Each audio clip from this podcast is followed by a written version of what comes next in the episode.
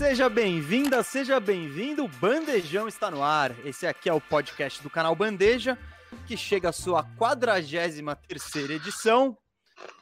E como você deve saber, toda quinta-feira eu, Gustavo Mesa, tô trocando ideia de basquete com você aqui.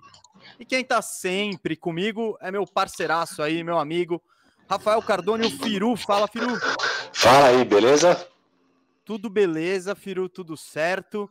E sabe por que tá tudo beleza? Também?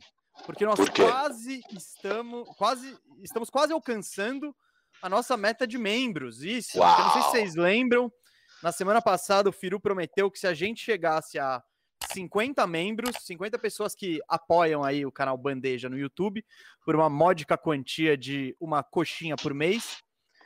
É, quando a gente chegasse a 50 membros, nós faríamos uma live só para os membros, aquele famoso QA, perguntas e respostas, para trocar ideia mesmo, porque seria uma recompensa para a galera que nos ajuda tanto. E a gente está quase chegando nessa meta, viu, Firu? Estamos quase lá. Que bom. Então, bastante gente nessa última semana assinou aí, né? É, muito legal. E a gente aproveita aqui para é, reiterar o nosso, nosso pedido de, se possível, nos ajude. E também para agradecer quem já ajudou, quem apoia o Bandeja, quem nos ajuda a fazer cada vez mais conteúdo, porque é o que a gente quer fazer da vida, né, Firu?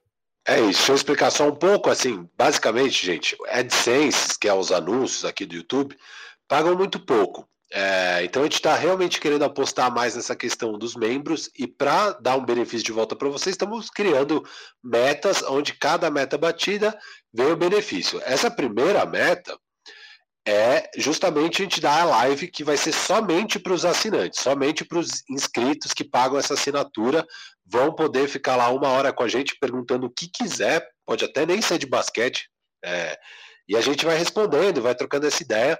E só vocês vão ter acesso. Quem não é assinante não vai nem ver. Não é nem só que os assinantes perguntam. É, uma, é, uma, é um conteúdo realmente direcionado só para os assinantes.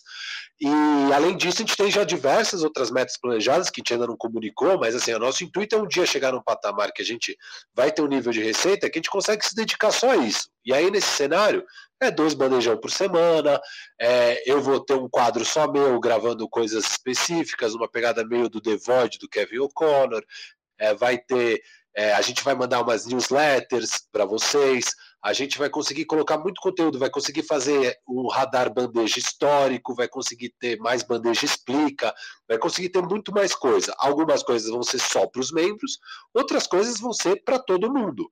Mas a gente só vai conseguir fazer mesmo para todo mundo se tiver os membros, porque é o jeito de conseguir remunerar de verdade esse canal, que a gente já tem uma audiência muito legal, mas os anúncios, assim, é uma porcaria, esse C, o CPC do CPM do YouTube, e é complicado. E eu e o Gustavo, a gente está muito animado com o projeto, assim, a gente gosta muito da audiência, o carinho de vocês, o engajamento de vocês com o nosso conteúdo. É, a gente quer melhorar cada vez mais e a gente está apostando que esse é o caminho. Então, se puder, clica aí no canal, é, assina, seja membro, é R$ 7,90, R$ reais por mês, é, e vale muito a pena, porque a gente vai conseguir chegar num outro patamar se vocês nos ajudarem é, com, com, esse valor mensal. Além, de, além disso, queria falar aqui que a gente tem uma dinâmica, a gente está tentando manter, uma, a gente está fazendo live, mas a gente está tentando manter a dinâmica que a gente tinha no bandejão gravado, que é eu e o Gustavo conversando, seguindo a pauta programada, as coisas que a gente estudou e anotou, com mínimo de interrupção e tudo mais. Óbvio, se você colocar um super chat, a gente vai pausar para ler o superchat para você não jogar dinheiro fora. Pausamos é... aqui já, então, Firu. Pausamos. Opa! Já tem superchat? Já tem. O pessoal tá, tá, pô, tá demais. O João Pedro Novaes nos ajudou com 1,90. Não mandou pergunta, mas a gente manda aquele abraço pro João Pedro. E, o, e se o Cascão quiser botar na tela ali, o Matheus Meireles Matoso, ele já começou com uma, com uma pergunta aí. Então, eu, a gente vai responder essa pergunta, depois vamos contar o que, que tem no programa aí que o Matheus perguntou. Boa tarde, Mesi Firu. Comecei a assistir o. Eita, Adenor causou aqui, gente. Comecei a assistir a NBA na temporada passada e se tornou o esporte que mais assisto hoje. Bill e Doncic funciona? Cara, funciona demais, hein? Matheus, funciona demais. Seria uma dupla maravilhosa, assim. Eu acho que os dois. Qualquer time que tem. Se, se conseguir juntar esses caras, eu acho que o encaixe vai ser muito bom. E, e vai ser embaçado enfrentar um time desse aí, né, Firo? Não, totalmente. Seria um. O Bill é aquele scoring guard que vai complementar muito. É tudo que o Doncic precisa ali, não tem, né? Pensar que o melhor companheiro para o jogo do Doncic que ele tem hoje é o Tim Hardaway Jr., que obviamente está léguas e léguas de distância de, um, de uma qualidade do Bradley Bill. É, os dias bons do, do Tim Hardaway você vê ele metendo bola de três atrás bola de três, que é o que o Luca mais consegue é, criar esse espaço livre para os companheiros arremessarem. O Bill ali, nossa, seria uma festa é, para o Bradley Bill. Sim. O Firu, só te dar um. um, um o áudio aí, tá ruim? Tá, tá meio estourado. Se quiser desconectar e conectar, ou falar mais longe, não sei. E... Assim, assim tá melhor? Tá meio estourado ainda. Puta merda. Talvez. É, mas. Firu, desconecta e conecta aí. Enquanto isso, eu vou apresentando o que, que tem no programa hoje. Que tal? Pode ser? Isso. Bom, galera, enquanto o Firu aí tenta arrumar o um microfone, que a gente né, reitera aqui que estamos no bandejão de casa não estamos no nosso querido e amado estúdio, de onde só gravamos um programa por causa da pandemia, né? O negócio tá sério, tá difícil e todos precisam se cuidar e a gente também tá nessas, né? Então, infelizmente tem os probleminhas técnicos, mas faz parte desse momento aí onde estamos tentando fazer o melhor possível. E vou, aproveitando o tema de fazer o melhor possível, é, eu não lembro quem que reclamou no, no, nos comentários que a gente não estava fazendo a escalada no começo do programa, que antes, quando o Bandejão não era gravado, tinha aquela introduçãozinha que eu dizia os temas tal, e eu acho que eu e o Firo não fizemos nos últimos programas. Então, para facilitar a vida de quem está de quem tá vendo e quer saber o que, que vai ter pela frente, hoje a pauta do programa é a seguinte: a gente vai começar com um assunto que eu gosto muito, que é crise no Los Angeles Lakers. É, é motivo, não é motivo? Vamos, vamos discutir isso daqui a pouco, porque tem umas derrotas acumulando aí. E depois, na sequência, o que, que nós vamos fazer? Nós vamos montar os três times All-NBA, que são as seleções da temporada, né? É, no final da NBA, a, a, a, no final da temporada, a Liga premia, né? Os, os três melhores times, né? E a gente vai fazer justamente isso depois, depois de ver o que tá rolando no Lakers, né, filho? Opa, opa, opa. Antes de falar de Lakers, chegou um super chat aqui da Vitória Maria. Vocês são uma dupla nível LeBron e Davis. Pô, para, para. Eu acho que a gente não chega tanto assim. Agradecemos demais os elogios. Só tem que ver quem que é o LeBron e quem que é o Davis, né? Isso, isso eu não sei. Mas a gente, se fosse no basquete em quadra mesmo, aí eu seria o LeBron e o Firu seria o Davis. A gente tem esse, esse combo aí no, de, de, de, de pick and roll e tudo mais. Ele, ele é o cara do garrafão. Aqui no bandejão, eu deixo para vocês falarem aí. Victor Gustavo, vocês são uma dupla nível Jordan e Pippen. Pô, gente, para, cara, para. Assim a gente vai ter, vai ter um problema entre nós de ego, assim. Que... E ainda mais quem que é o Jordan aqui? Aí o bicho pega. Mas, pô, galera, muito, muito, muito obrigado pelos elogios e pela contribuição. Vamos falar de Lakers aí, Firu? Tá pronto? O microfone tá bom? Firu tá mutado. Tá. E... Problemas técnicos, gente. Ao vivo é isso mesmo. Ô, louco, bicho. Então eu vou, eu vou introduzindo o Lakers. Né? Lamentável, vê se melhorou. melhorou. Melhorou. Fala mais perto do microfone agora. Não, é que agora eu tô falando com o fonezinho mesmo. Sei lá, deu pau essa coisa aqui. Vamos. Vamos que vamos, problemas da vida real. Vamos com esse microfonezinho safado aqui do fone. Tá, bom, o Firu está de volta com o microfone aí. Chegou mais um, um superchat, é isso, Casca? Já mandou aqui, ó. Kaique Cavalcante, fala, mestres. Como torcedor do Dallas, sofro com a inconsistência de resultados. O que vocês acham que falta para os Mavericks pararem de brigar por play-in? Kaique, falta jogador, né? Coitado do Luca. Ele, ele não tem ninguém com quem ele pode contar Tipo, eu, ninguém que ele fale, não, essa noite, toda noite aqui, esse cara aqui, ele vai me ajudar. Não tem, não tem. É um time repleto de coadjuvantes com um jogador fantástico, né, Firu? Não, é isso, totalmente. Falta muito jogador, falta o, o, o Porzingis ser o Porzingis, né? que eles trocaram, eles deram né, dois picks de primeira rodada pelo Porzingis e não é esse jogador que está lá jogando, né? Um jogador muito longe. É óbvio, tem boa técnica, tem dias que os arremessos dele tá caindo, então ele vira aquele, aquele unicórnio, assim, digamos, mas na verdade não, porque defensivamente ele está muito distante daquele protetor de aro que você via no, em Nova York, que dava toco a rodo, que era atlético, que conseguia trocar marcação e rapidamente é, bloquear um, um, um, arremesso do perímetro, é, enfim, tá, tá assim, muito distante. Ele não tem.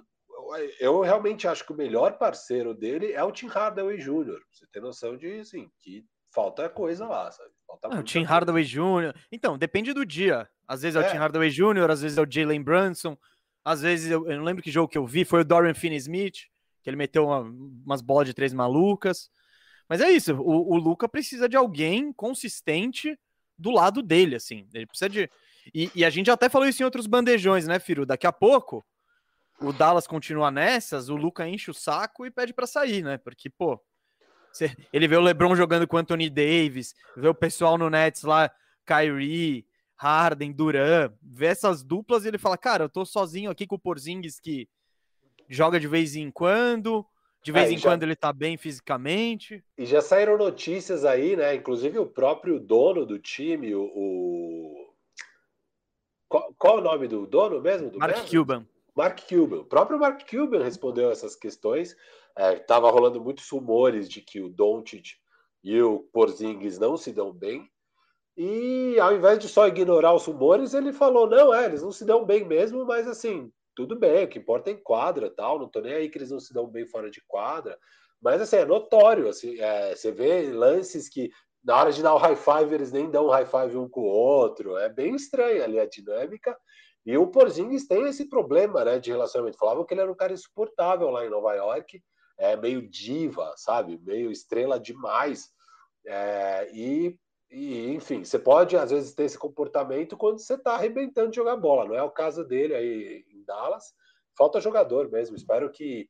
O time é competente, é uma franquia competente. Então, eu, eu imagino que eles vão conseguir montar um time para o Doncic.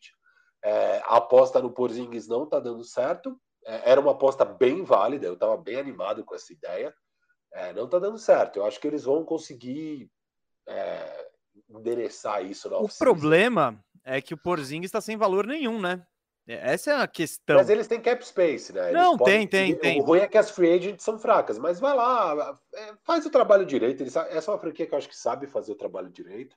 Eu, eu ponho fé ainda neles lá. Eu não acho que a coisa vai degringolar. E, e o Luca deve ser. Eu imagino que o Luca tenha um apreço por uma franquia que é, apostou tanto nele no draft que, sei lá como, não estavam apostando tanto, né? O, o Mavericks era o quinto no draft, é, deu, deu picks para subir para terceiro é, naquela troca com o Atlanta. E, cara, então, assim, eu acho que ele, ele dá o devido valor para uma franquia que apostou tanto nele lá, lá no começo. E eu, eu acho que teria que ser coisas muito radicais, é, de ruins, para ele, menos de sete anos, querer sair. Mas aí realmente precisa melhorar o time logo. Acho que ano que vem já deve ter alguma melhora. Eu imagino daqui uns dois, três anos já está com o timaço lá em Dallas. Né? Torço Sim, é que, é que, teoricamente é... tinha que rolar uma melhora esse ano, né? É que eles, eles erraram. Falaram, não, tá, é, vamos ganhar um pouco de, de tamanho nas alas, que vai vir o Josh Richardson e tal. É, e não rolou, né? Não, não rolou. É. Então, eu também, eu também acho que o, que o, o, o, Dallas é uma franquia competente, mas é isso, né? O, o, o tempo tá passando, o relógio tá passando. Uma é, hora as duas o Luca... apostas deles nesses anos foi o Porzingis e o Josh Richardson, e os dois deram errado, né? O que deu mais certo é o Tim Hardaway, que veio como bônus na troca do ah, Porzingis, ah, o Trey Burke, que veio como bônus, enfim. É, assim, é, falta coisa ali. Agora eles têm que começar a acertar. Eles estão errando. Gente, é, mon é monstruoso eles estarem nessa posição Acho que eles estão em quinto nesse momento com esse time. Isso só mostra o quão incrível é o Luca. É Acho que a gente isso. vai falar disso a hora que a gente for falar de vamos, NBA. Então vamos, vamos, vamos seguir então, aqui. Antes da gente falar, antes da gente falar de Lakers, eu vou para o superchat aqui. Primeiro, Gonçalo Fernandes mandando, mandando e um bandejão dos Miami. Abraço. Gonçalo, a gente, a gente constantemente fala do Miami aqui, porque é um time que, que eu e o Firu particularmente gostamos bastante da maneira como eles jogam e tal. Então, é, a gente torce para o Miami também se consolidar, né? Porque nessa temporada ele, enfim, não entregou ainda o que a gente esperava, né? Vai para o play-in e tá todo mundo esperando virar a chavinha nos playoffs. Vamos ver se vira, né? Totalmente. Eu ainda aposto que vai virar a chavinha.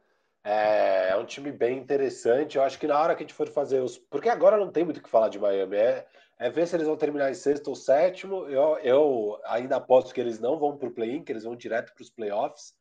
É, e, e, aí a gente vai falar bastante deles na hora dos playoffs, porque agora vai ser essa reta final aí. É, enfim, acho que não, não é a hora de falar tanto de Miami, a gente vai falar bem mais na hora dos playoffs. Eu ainda torço para eles acabarem quinto e, e, ter uma semifinal legal ali com, com o Philadelphia 76ers, quarto contra primeiro ali no, no, no segundo round. Ô, Firu, eu acho que a galera não quer que a gente fale de Lakers hoje. É, né? Porque tá. chegou mais um superchat, e esse superchat eu acho que é o, é o recordista, talvez. Ah, não, com certeza. É, é, é porque a gente recebeu uns em euro também. Então, o euro, nesse momento, ele tá. É, é. Ele, ele pesa. Mas, pô, o Kelvin Kerber, Kelvin, muito obrigado aí pela, pela sua contribuição, cara. Pô, sem palavras. E a pergunta dele, a performance do Denver sem Murray tá surpreendendo? Dá para sonhar? Olha, eu acho que tá surpreendendo, mas eu ainda não tô tão confiante em sonhar com com outra final de conferência, com eu, eu acho que segunda rodada ainda ainda é o teto. É, ó, Mas queria, eles estão jogando bem, hein? É, eu queria lembrar as pessoas que ano passado você tinha ali o, o, o, Jamal Murray nos playoffs fazendo jogos de 50 pontos com aproveitamento de 60 e poucos por cento de quadra, é, que é atuações assim, nível Michael Jordan. E mesmo assim, óbvio, eles foram até a final da conferência, um bom desempenho e tal. É, digamos que o Michael Porter Jr., que tá jogando igual uma super estrela, ele tá. Achei que você ia tá... falar que tá jogando igual o Michael Jordan. Não, não, tá jogando igual uma ele, ele, ele, Esse último mês, o Michael Porter Jr. É, é uma super estrela em quadra. É um cara fazendo é, 26, 8, 3, é, com um aproveitamento absurdo.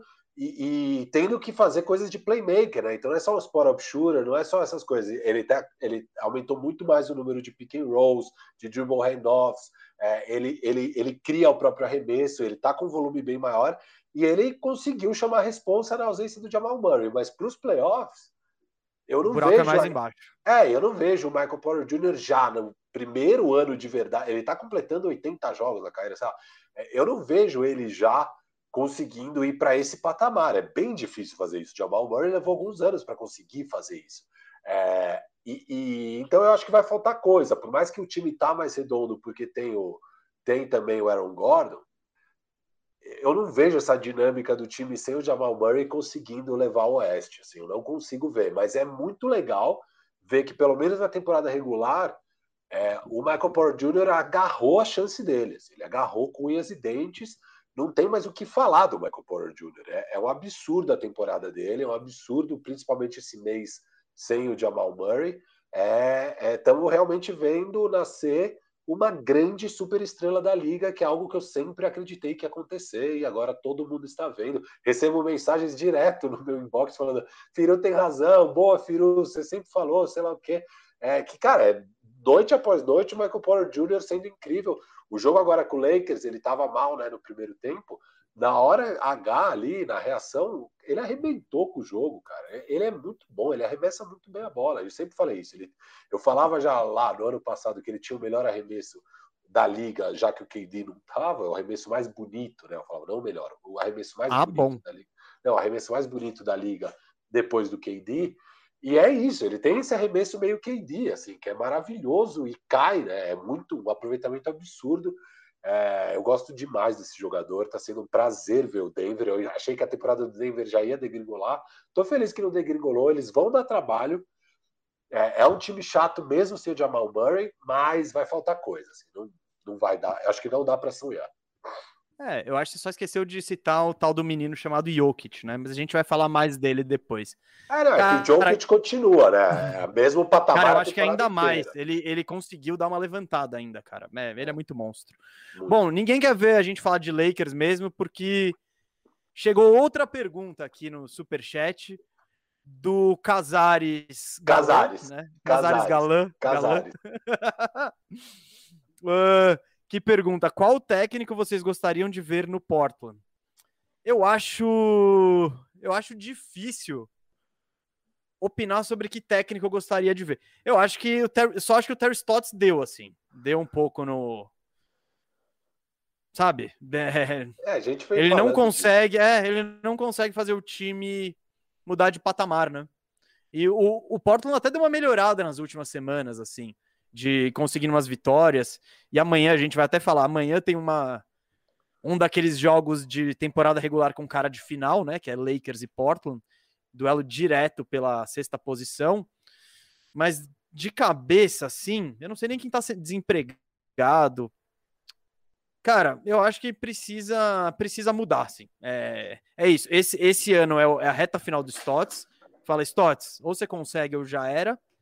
E se não, se não conseguir, se for mais um resultado decepcionante, aí é ver o mercado e, e é muito difícil ver esse mercado, porque você não sabe quem está disponível, você não sabe que perfil que, de jogador que o cara quer, você não sabe o que o Damian Lillard quer, né? Porque ele vai.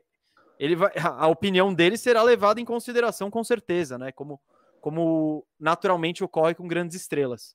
Mas é isso, Stotts na Berlinda. É muito bem lembrado pela nossa audiência no, programa que discutimos demissão de técnicos. E, cara, o Adenor hoje tá impossível. Ele tá com saudade do Firu. E... É, ele ouve minha voz já. Já fica. É, é complicado. Firu, ninguém quer ouvir. Ah, aqui, ó. Obrigado, Guilherme. Era disso que a gente tava pre precisando, Guilherme Damasceno. Fa... Gente, falem do Lakers aí. É... Vamos então, vamos, vamos. É, é, o gancho. O Gabriel, ele. ele... Gabriel? É isso. O Guilherme, Guilherme desculpa. Guilherme, o Guilherme ele usou o poder dele para interceder a favor da pauta do programa e por isso a gente agradece muito ele. Vamos galera, falar. galera, ao invés, ao invés, de ficar mandando superchat, assina o canal que a gente vai fazer uma live só disso daí. Ah, é, não. Aí vão ser não, pode mandar horas e horas. Pode, pode, pode. Mas, mas é isso. Tem o um último aqui. Ó o Cascão. Já, Cascão. Já, foi só falar que podemos ir, então, que pode mandar superchat, mandaram. O Samuel Santana aqui, Gustavo, Hum. Falou. É, primeiro time, CP3, Curry, Luca, Giannis, Jokic. Luca de forward, de 3, né? De Deu uma roubada, eu acho. Meu é. time tá muito parecido. O do Firo, imagino que também. Só é. deu uma. É, Só o CP3 não... que não tá aí, mas é, a gente vai exato. lá.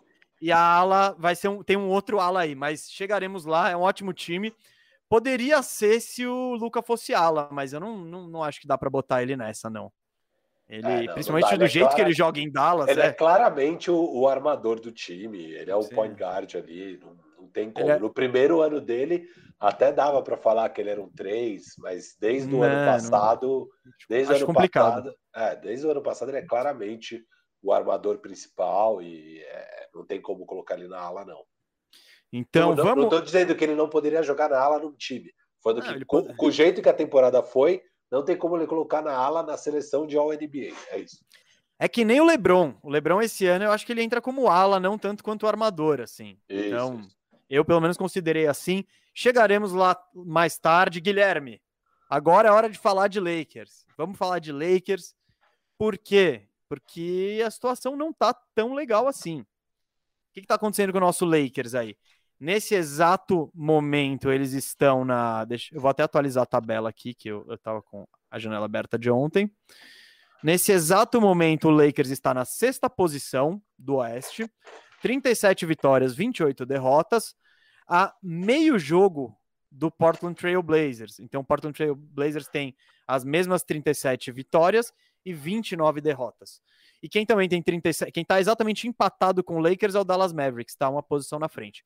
Então, o Lakers corre sério risco de ir para o play-in mesmo.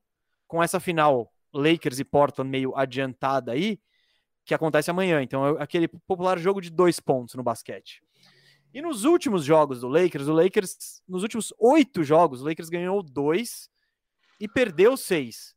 É, aquela vitória na segunda-feira sobre o Denver sem o LeBron deu uma, deu uma levantada no ânimo ali, porque se perdesse esse era a crise total.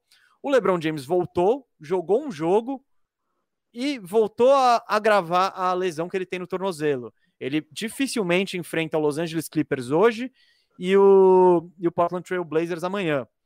Então, nesse cenário aí que eu acabei de dizer, Firu, é hora de ter preocupação ou ainda não? Ainda estamos tranquilo? É, eu, eu tava na, até nessa dúvida né, se eu ia vir como bombeirão de novo ou não, porque a coisa tá feia, né? A gente começou a perder um monte de jogo ridículo que você não esperava, porque o time depois perdeu todo mundo, você esperava que fosse perder um monte de jogos, mas não, ele, os jogos que dava para ganhar, o time estava ganhando. E aí chegou no programa passado, a gente falou: é, não, agora o Lakers, pelo visto, não vai mesmo pro play e tal. Daí foi lá e perdeu um monte de jogo patético para Washington Wizards, que é ainda ok, mas Sacramento Kings, Toronto, é, e perdeu aquelas duas para o Dallas, né? Que era confronto direto, e agora por isso que mesmo empatados, o Dallas está na frente, porque tem o tiebreaker. É, quando é, é, é, aliás, isso é um negócio interessante, porque está aqui nesse, nesse ponto onde os três estão virtualmente empatados. Se dois estão empatados, o tiebreaker é o confronto direto. Se três times empatam, a NBA não olha para confronto direto, não olha para pontos, não olha para. O que eles olham é quem é campeão de divisão. Você provavelmente nem sabe qual a divisão. Eu, eu, não sei qual a divisão do Lakers, que times estão. Eu não sei qual a divisão do Dallas, tal. Mas o que, fato é, o Dallas, eu acho que ele é o campeão da divisão dele. E, e porque tem San é aquela, aquela coisa meio Texas ali, né? Então acho que tem o San Antonio que está abaixo, tem Houston que está abaixo. É, e, então nesse cenário o Dallas fica em primeiro se os três empatarem. Ô Firu, Firu, eu dei uma olhada aqui ó, nas divisões. É. E o. É isso, o Dallas está em primeiro da divisão Sudoeste. E o Lakers não vai pegar de jeito nenhum a liderança do Pacífico, porque tem Suns e Clippers. Então. E o Blazers também não vai pegar na, na Noroeste, porque tem Jazz e Nuggets. Então é isso. Quem se chegar a esse critério, o Dallas leva. É, eu não sei como é que fica entre, entre Lakers e Portland aí, mas enfim. É, é, é, é, um critério X, é difícil entender. A, a, a, o lance é, o Dallas tem essa vantagem. Então o Dallas tem a vantagem sobre o Lakers no confronto direto e tem a vantagem sobre Lakers e Portland se os três empatarem. Por isso que nas previsões todo mundo está meio colocando o Dallas em quinto é, e o Lakers em sexto, né? No geral. É, cara, que, que preocupa aqui? Além, além da questão do Lakers estar tá muito mal, Preocupa que o Portland está se encontrando, tá? O Portland está melhor nos últimos tempos. É, o lineup titular do Portland, agora com o Nurkic de volta, tá bem, tanto ofensivamente quanto defensivamente. Os números defensivos são super bons, são dos melhores da liga é, para o time titular, tá? A questão do Portland é realmente o banco de reservas, que é um horror. O time despenca de produtividade quando, quando entra o time reserva, e isso está deixando bem complicada a vida lá. Para os playoffs, onde diminui a rotação, os titulares jogam muito mais minutos e tal, eu acho que o Portland pode até ser um time que vai dar mais trabalho do que parece, é, vendo essa temporada regular desastrosa deles. É, e, e, é, e, voltando ao assunto do Terry Stott, só, acho que só indo para um segundo round para salvar o emprego dele. E vai ser difícil para o segundo round. Obviamente. E talvez nem assim. Talvez nem assim. Talvez nem assim. É. Porque é um time que dois anos atrás estava em final de conferência. Então, esse ano, o melhor cenário é eles irem para o segundo round. Precisa mudar alguma coisa. Normalmente começa mudando o técnico e depois vê o que mais faz. É... Mas tem essa preocupação, então, dessas coisas. O Lakers, de fato, pode cair fora do play-in. Mas eu queria até que o Cascão colocasse aí na tela, Cascão. É, isso, essa, essa mesmo, essa tabela mesmo. Aqui é, é do Basketball Reference é, eles medem a probabilidade de, de qual seeding, né, qual posição na tabela dentro da Conferência Oeste cada time deve terminar. Então você vê que tem uma divisão quase 60-40 pelo primeiro lugar entre Utah Jazz e Phoenix Suns. Tem aqui um quase 50-50, é, 60-40 também, para o terceiro e quarto lugar entre Clippers e Denver Nuggets. E aí você tem essa divisão aqui entre os times, mas você vê que o Dallas Mavericks tem 70% de chance de terminar em quinto lugar, só que o Lakers, somando quinto e sexto, tem quase 90% de chance de ir direto. Então é só 10% de chance de cair para o play-in. Isso já dá um respiro. É, já, já assim, beleza. O que, que eu acho também que aconteceu nos últimos tempos, tá? O, o, Anthony Davis voltou de lesão, inclusive com a volta dele, você imaginava, pô, agora vai, né? E, é, beleza, se conseguimos vencer os jogos sem o Anthony Davis, com o Anthony Davis, com certeza vamos ganhar de Washington, Sacramento e Toronto. Mas, cara, o jogador volta bem a boca. O, o, os três primeiros jogos que o Anthony Davis voltou, as médias deles fo, foi de 13 pontos, 5 rebotes e duas assistências com aproveitamento de 34% de quadra e 9% na bola de 3. 9% na bola de 3. Com só 67% também no lance livre. Horrível. Plus minus de menos 8 em 25 minutos. Posso, posso atualizar esses números?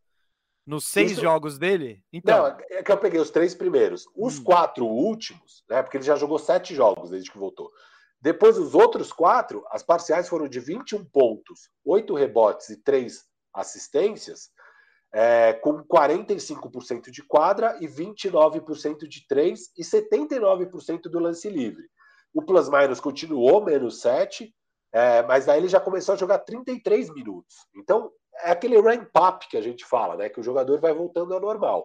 Começou, voltou ao normal. Ainda não está lá, porque na temporada, a média dele é de 26,93, com mais de 50% de aproveitamento de quadra e mais de 33 da linha de 3, com mais de 85 do lance livre e jogando 34 minutos. Então ele ainda vai chegar lá. O Lakers é, poderia falar, puta, o Edi não tá pronto, é, se te colocar ele vamos perder jogos. Não, não, não faz o menor sentido. O Lakers tem que fazer esse ramp-up para o AD chegar bem. Então, aconteceu, perdeu esses jogos, o AD estava mal. É, esse é um dos fatores, tá? É um dos fatores essa, essa volta bem devagar. E você via o AD em quadra, quem assistiu os jogos do Lakers, ah, tava complicado, assim, tava até dando medo. Já nesse último jogo contra o Dallas, é, contra o Denver, desculpa, o Lakers ganhou, mesmo sem LeBron, mesmo sem Schroeder, é, ganhou, ele vinha de uma sequência forte né, de vitórias do Denver Nuggets. Eu, eu não esperava essa vitória, só que o Lakers jogou bem, a defesa super bem, o Mark Gasol muito bem. E aí tem outro fator, né? Teve o AD que voltou super bem nessa partida, já parecia ele com mais mobilidade, acertando mais os arremessos. Ele deu aquele toco no lance final, para quem viu, é, o Jokic acha o Campazzo livre no perímetro, é assim, livre no perímetro, e o, o, o AD, cara, ele faz uma cobertura absurda. Em meio segundo, ele consegue do garrafão para dar um toco ali naquele arremesso que parecia totalmente sem contestação. É impossível de contestar. Ele dá o toco, pega um rebote, ganha o jogo e acaba a partida. Foi um lance incrível, que é o que você quer ver do AD. Vendo isso, já dá um ânimo para o torcedor. Tipo, é, ele parece estar saudável. Legal. Outra questão nesses últimos jogos é o Drummond, porque o Drummond chegou no time também. E o que, que o Frank Vogel tem feito? Cara, vou jogar o Drummond. Ele joga o máximo possível de André Drummond, não importa o que aconteça, André Drummond tá lá jogando. É, por que isso? Porque é um cara novo no time. Você quer que ele se acostume ao sistema, você quer é, medir quais são as reais possibilidades do que ele consegue entregar ou não, para daí nos playoffs você escolher que hora você vai usar ele, que hora você não vai usar. O André Drummond tem jogado 26 minutos por jogo desde que ele chegou no Lakers. É, e mesmo com AD ou sem AD, tem jogado 26 minutos por jogo, parciais de 13 pontos e 10 rebotes por partida, é uma produção legal e tal. Mas o que, que vai acontecer nos playoffs? O André Drummond não vai jogar esse tanto. Ele não vai jogar 26 minutos. É, esquece. Inclusive tem rolado um monte de críticas aí sobre o Caio, sobre o Mark Gasol não estar jogando, que deveria jogar mais. E nesse jogo contra o Denver a gente viu, né? Porque o André Drummond tem problemas de faltas lá para o final do segundo quarto e só sai do jogo por causa disso. E só, só aí que o Mark Gasol entra. Ele ia, ele ia não jogar o primeiro tempo inteiro. Aí ele entra e nos minutos do Mark Gasol, o Lakers arrebenta com o Denver Nuggets. Porque o Mark Gasol é o melhor defensor que a gente tem para o Jokic é, de longe, ele é bem melhor do que o André Drummond. Óbvio, o Montrezl não vai nem conseguir jogar uma série contra o Denver. É, e o Mark Gasol é esse cara que realmente vai ser bom. E além que no ataque ele abre as linhas, do, do, ele abre né, o garrafão, ele consegue arremessar, ele tem um arremesso de fora, e fica mais fácil a vida do AD também, para jogar, para ir até a sexta e, e, e, pontuar. Então, nos playoffs, o André Drummond não vai jogar 26 minutos. Eu imagino um lineup de Schroeder, KCP, LeBron, AD e Gasol começando o jogo. Daí tem aquele small ball do Lakers, que seria, acho que Caruso, KCP, LeBron, Markif Morris e AD de pivô. E eu imagino o time que fecha o jogo é Schroeder, Caruso, é, KCP, LeBron e AD. É, é, é, o melhor lineup provavelmente do Lakers. Óbvio, vai, vai depender do jogo. Para cada jogo vai dar para jogar uma coisa. Vai ter algum jogo que o, Mark, que, o, que o André Drummond vai jogar um pouco mais. Mas não vai ser essa média de 26 minutos. Tá? Então. Cara, eu, não... eu discordo de você. Eu acho que pelo menos 20 minutinhos cada jogo ele joga. Não, eu, eu, eu imagino eu ele. Ó, eu tô imaginando ele e o Montrezl Harrell somando uma média de 15 minutos nos playoffs. 15. Hum, não, eu acho que eles vão. O Gasol não vai jogar muito. O Gasol vai ser usado em matchups específicos. Tipo isso. Puta, ele precisa entrar para marcar o Jokic, ele entra. Pô, nessa série ele não faz tanto sentido, então não vai botar. Cara, eu acho que o Drummond eu, vai eu ter que... a minutagem titular, assim, tipo, pelo menos entrar jogando. Eu acho que isso que você está falando até faz sentido. É... Pode acontecer, mas isso quer dizer que o Lakers vai estar tá arrebentando com o adversário. Então, eu imagino assim: primeiro jogo da série, ah, vai ser o Drummond, vai jogar 26 minutos. Se o Lakers ganhou, ah, vai o Drummond, joga 26 minutos. Se começou a apertar o negócio, no terceiro jogo, cara, esquece. Ele já muda. E aí, tchau, Drummond. É, e eu acho que é isso que vai acontecer, porque eu acho que o Lakers não vai ter vida fácil. O primeiro jogo do Lakers vai ser ou contra Denver ou contra Clippers. Primeira série. Já tá botando. Já, nem, nem pensou em play-in. Eu acho que a gente não vai pro play-in, mas se pegar play-in também vai ser o Phoenix Suns, sabe? Tipo, é, qualquer, qualquer. Se cair em oitavo, vai ser o Utah Jazz. Tipo, qualquer confronto vai ser bem difícil. Eu não imagino que a gente vai poder se dar ao luxo de três jogos do Drummond jogando 26 minutos. Não vai ter. Não, é... eu acho que é porque, como trouxeram ele, é, eu duvido que trouxeram ele falando, então, sabe, nos playoffs, você vai ser nosso terceiro pivô.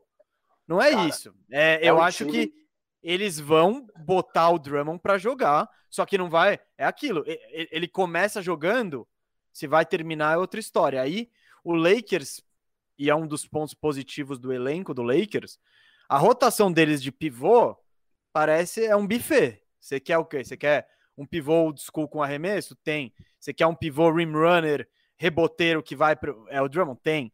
Você quer o Anthony Davis, que é tudo isso? E você tem. Você tem. Você quer o cara da é. energia, é. que é o Harrell?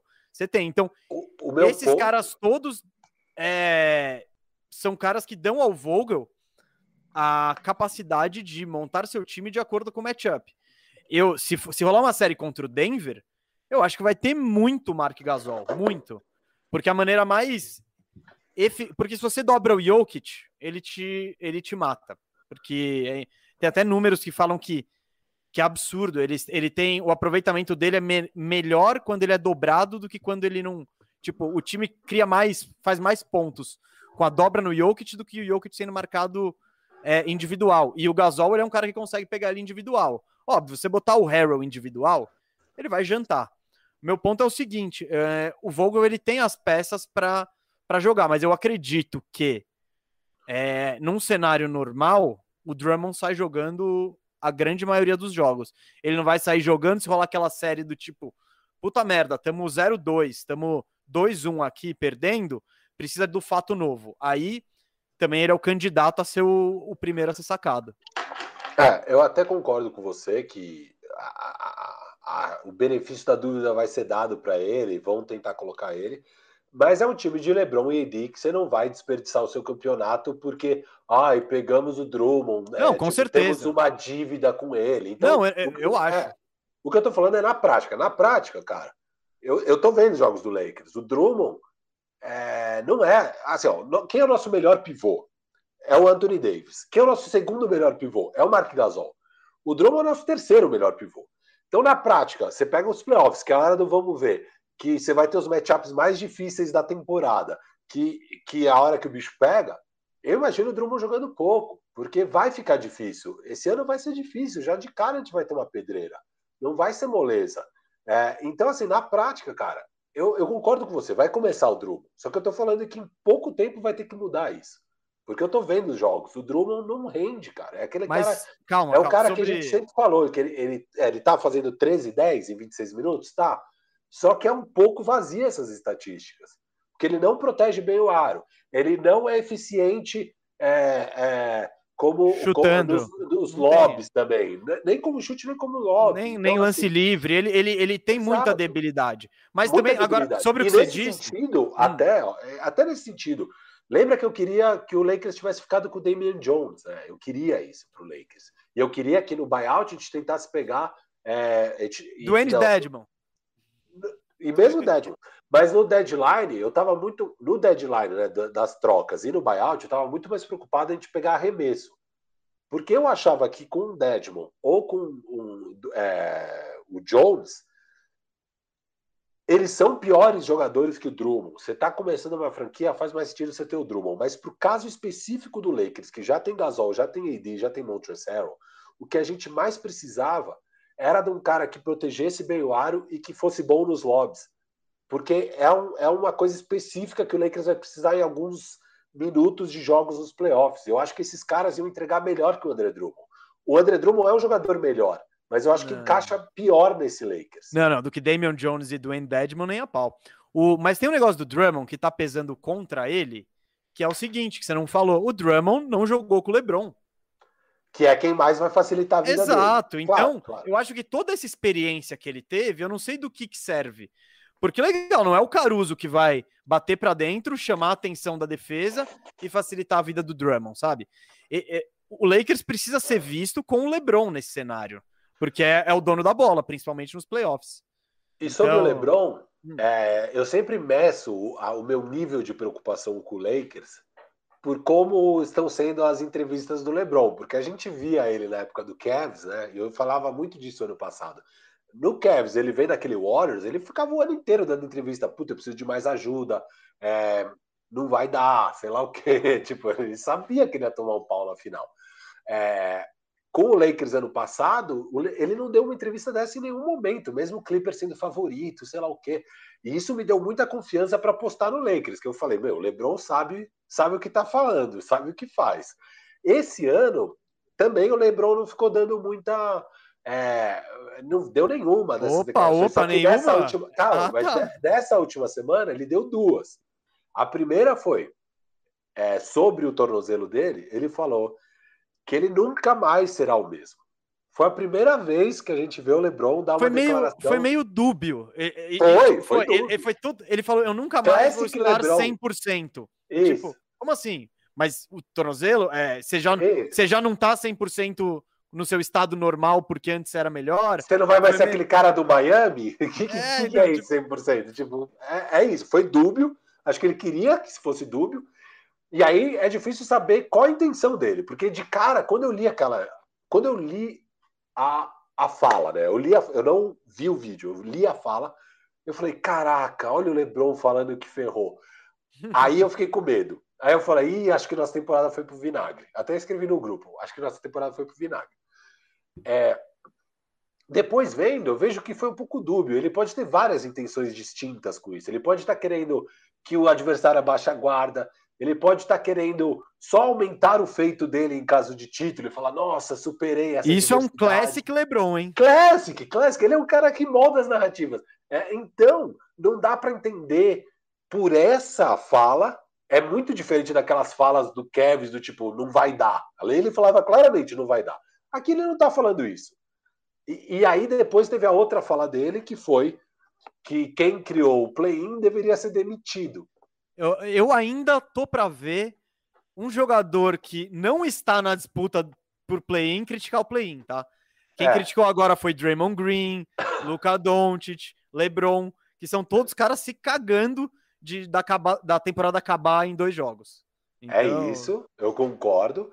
E, e, só que o LeBron quando primeiro noticiaram a ideia de um play-in há uns dois, três anos atrás, muito antes da Covid tudo, já tinha essa ideia, ele falou que era uma ideia whack, que é basicamente zoada. Então, assim, ele de fato sempre achou zoado. É, mas ele teve a temporada inteira também para ficar se manifestando, e só agora que o Lakers está na iminência de cair no play-in que ele veio com esse papo. Até tuitei, falei, cara, isso é papo de perdedor. Sinto muito, não é hora de você falar disso, Lebron. É choro de perdedor isso aí, porque, cara, é ridículo. Você vai cair. E fora, fora que assim, ele fala que quem criou vai ser demitido. Rapaz, se rolar um Lakers e Golden State Warriors, essa pessoa vai ser promovida e ganhar um bônus. Cara, ou não, hein? Mano, imagina o cenário de Le LeBron e Curry caindo. Tipo, para passar, sei lá, o San Antonio Spurs, o Memphis. Memphis Grizzlies, sabe?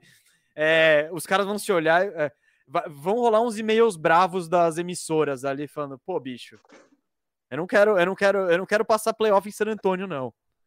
Quando eu podia estar é. tá passando em Los Angeles. Ninguém vai torcer mais pro Lakers e pro Golden State do que as emissoras de TV, né? Isso, claro, isso, claro. isso é certeza absoluta.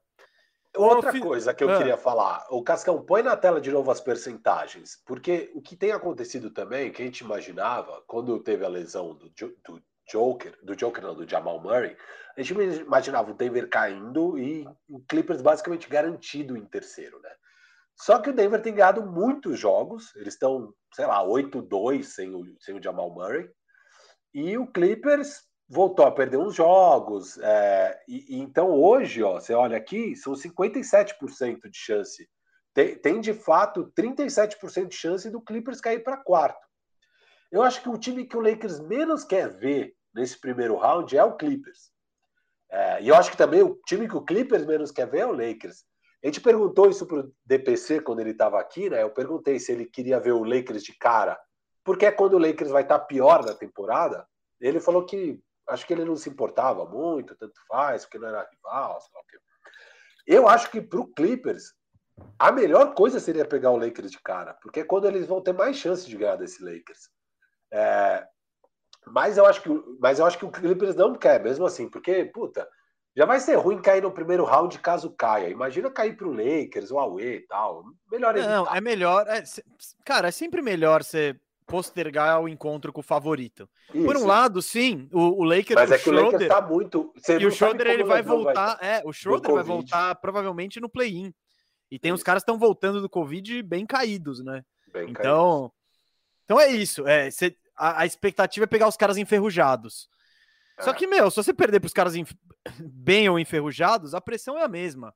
O melhor é você tentar chegar numa final e você cair para o Lakers na final. Você fala, pô, isso. chegamos na final não passamos tanta vergonha. Sobre Até o Lakers acho, aqui. Só, só, só, uma coisa de, dessas percentuais. Como agora tem mais, mais chance do que a gente imaginava que teria pelo Denver Nuggets saindo bem, do Clippers cair para quarto, eu acho que também deixou de ser uma grande prioridade para o Lakers ficar em quinto, sabe? E o time deu uma relaxada do tipo, ah, sei lá. Então são vários fatores. Eu acho que tem a relaxada e essa relaxada é clássico dos times do LeBron. Os times do LeBron, põe na tela, Cascão. Como que é os times do LeBron é, na reta final de temporada regular? É, é, histórico, assim. É todo ano, reta final de temporada, o, o, Twitter fica doido com o, o, time do LeBron indo mal. Ah, não vai dar, olha que fiasco, tá muito mal. Ano passado, você lembra na bolha, o Aue que tava, que foi aí que surgiu o Firu Bombeiro. O Lakers estava indo tão mal na bolha que eu tinha que ficar acalmando os ânimos, falando, não, tá tudo bem, é só temporada regular aqui, na hora do vamos ver vai ser diferente e tal. Todos os anos, ó, ano passado o Lakers foi 2-5. E aí tá todo o histórico nos Cavs, ah, mas, no mas, Miami mas, Heat, Vamos lá, vamos lá. No, então, em que ano desses o, o LeBron não tinha o melhor ou o segundo melhor retrospecto, sabe? Então, é natural que os times do LeBron cheguem na reta final nem aí para, tipo, se preocupando Sim. em poupar. Então é, também isso é, esse ano não é o caso. Então e, eles não têm essa desculpa e não dá para usar essa muleta. Ano passado dava, o Lakers, ele já tinha garantido o primeiro lugar tranquilo já, já. e na bolha ele abriu mão, assim, tava, tava muito claro. É, esse ano não, esse ano eles não, o LeBron não pode se dar o luxo de, de dar aquela relaxada, de de, de não, o LeBron não tá nem jogando. Não. É, não, tá quando eu digo LeBron, não, é o Lakers em geral. Eu, eu tô falando que esse é mais um fator. Então, meus fatores são AD voltando no rank up. Daí você tem um cara muito abaixo do ideal jogando 25, 30 minutos em quadra. Você tem esse alto uso do André Drummond, que também é um problema. É, e você tem esse fator dos times do LeBron, que naturalmente dá uma relaxada para chegar inteiro para os playoffs, e ainda tem esse fator, porque como talvez você ficar em quinto, você vai pegar o Clippers, você tem. É, mas ficar em sexto é a maior chance, né? É, isso aí não é um bom argumento, pensando bem, porque tem mais chance em sexto. Em quinto você tem pouca chance. Mas é meio que você não tem controle também. Então você. Você, você se, às vezes você vai se esforçar para ficar em quinto e vai pegar o Clipper, sabe? Não, Sei eu lá. acho que, que é, é pro Lakers, pro Lakers em geral, um time que acabou de ser campeão, e é o que é, de certa forma é o que eu acho que tá rolando no Miami. Nenhum desses dois times estão preocupados em eu vou ser o quinto, eu vou ser o quarto, eu vou ser o sexto. Eles estão preocupados em não pegar play-in. Isso, porque aí é, é, isso, duas noites ruins, o LeBron é. sente o tornozelo, acabou a temporada, sabe? É. Então, o play-in sim é uma é, é algo a se fugir. É tipo, é uma prioridade fugir do play-in. Agora, o Lakers não tá preocupado se ele vai pegar o. Eu acho que ele não tá preocupado se ele vai pegar o Clippers, se ele vai pegar o Denver, se ele vai ser o quinto, o sexto se vai ter mando de quadra. A gente tá falando de um time super experiente que ainda é o campeão. E que, Isso. na base, teoricamente, tá melhor que o ano passado. Então, eu acho que as preocupações do Lakers, e agora vou dizer, se eu tô preocupado com o Lakers, com a situação do Lakers, eu continuo com o mesmo discurso de antes. Se tiver saudável, é o favorito. Agora, quanto mais próximos dos playoffs estamos chegando, os Menos... caras ainda não estão saudáveis, é, então exato. mais dúvida vai gerando, né? Eu fico feliz que eu vejo que o Anthony Davis, que, ó, entre a lesão do Anthony Davis e do LeBron, me preocupava mais a lesão do Anthony Davis, tá? Porque é, tornozelo, você cuida ali e cura. O tipo de lesão que é mais muscular do Anthony Davis é, é, é, uma, é uma tendinoses, né? É, é que até o, o episódio Silver. que o Silver estava aqui, ele falou disso, falou como era complexo, falou que ele ia ter que ficar mais de um mês de molho. O bandejão é, antecipou a lesão antecipou, do Davis. Hein? Então, antecipou. Vamos, vale dizer isso aqui. O Silver acertou na mosca, um abraço aí para o Silver. e a gente acertou por chamar o Silver. É. Então, ponto pra gente também. Ponto pra gente. E, cara, era uma lesão que me preocupava mais. O Anthony Davis agora parece estar saudável. O LeBron, ele vai estar saudável. Eu tô, eu tô confiante nisso. O Schroeder é uma questão, mas eu, eu ok com um time que seja Caruso, KCP, LeBron, Marquinhos Morris e. É, outra coisa sobre o Lakers, tá? O Anthony Davis, é, historicamente, ele joga mais de quatro ala de força, power forward, na temporada regular e mais de pivô é, nos playoffs. Ano passado, só para exemplificar, ele jogava 60% do tempo como ala de força na temporada regular e só 40% do tempo como pivô. Nos playoffs inverteu, foi 40% como ala de força e 60% como pivô. É, o mínimo que ele jogou até hoje na carreira como pivô foi 36% em 2015. É, ainda pelo New Orleans Pelicans, que ele jogou 64% como ala de força naquela temporada. E aquele ano o Pelicans foi para os playoffs e lá também inverteu. Ele jogou 46% como ala de força nos playoffs e 54% como pivô. Esse ano tá histórico, porque como o Lakers trouxe Mark Gasol, trouxe Montrezl e agora ainda trouxe o Drummond, ele tá jogando 89% do tempo dele em quadra como ala de força e só 11% como pivô. Isso vai mudar drasticamente nos playoffs. É, então, só isso já é uma melhora na qualidade ofensiva do Lakers, principalmente, que é, é porque o, que está ruim no Lakers é o ataque. Assim. A defesa continuou boa todo esse tempo, mesmo sem AD, mesmo sem LeBron. o Frank Vogel baita de, é, técnico defensivo. Ele arma, ele arma esquemas defensivos bons. A gente tem boas peças defensivas. O Caruso é um grande marcador. É, o time todo é, comprou o esquema do Vogel e marca bem, joga coletivamente bem na defesa. É, só que no ataque é complicado. E a gente precisa muito do Lebron e o AD, e principalmente do AD jogando de pivô, e lá vai acontecer pra caramba isso. Então só isso já vai ser uma baita melhora pro Lakers também. Sim, playoffs. sim. Não, eu, eu, concordo com você, filho. E, e, a grande questão é que o Anthony Davis ele não gosta de jogar de ala de força, né? Então, aliás, não gosta de jogar de pivô, desculpa. Ele não gosta de jogar de pivô. Então, essa minutagem toda é basicamente porque por vontade do AD, por ele forçar essa barra. Porque eu acho que não, e é o motivo do Lakers trazer o Trash, trazer o Marcos sim, Gasol, sim, sim. Tudo. E até porque durante a temporada também não tem, porque o AD ele tem problemas com lesões desde sempre. Você tem que não poupar tem, ele. É, não tem por que você ficar, botar ele para ficar dando trombada com o Embiid na temporada regular. É, ele é usado em ocasiões específicas, assim. E esse ano, como o, o Lakers, pelo menos na teoria, melhorou a posição de pivô, trouxe mais peças e peças mais variadas, é natural isso acontecer, dele jogar muito de ala de força. Eu duvido que seja a ideia do Frank Vogel pensando, não, pô, é, ele é muito melhor de ala de força. Não, não. O grande diferencial do Anthony Davis, como jogador, é porque ele é gigante, ele tem uma envergadura monstruosa, ele tem uma habilidade incrível de arremesso, só que ele tem a habilidade de botar a bola no chão, ele consegue proteger o aro, ele consegue jogar perto da cesta. E quando você. E, e, a melhor maneira de você otimizar todas esses, todos esses atributos é colocando o cara de pivô, né? Porque aí sim ele vai dar um. um vai ter um problema de matchup, um pivô pesadão vai ter que buscar ele. E aí que o Lakers é, desenrola, podemos dizer.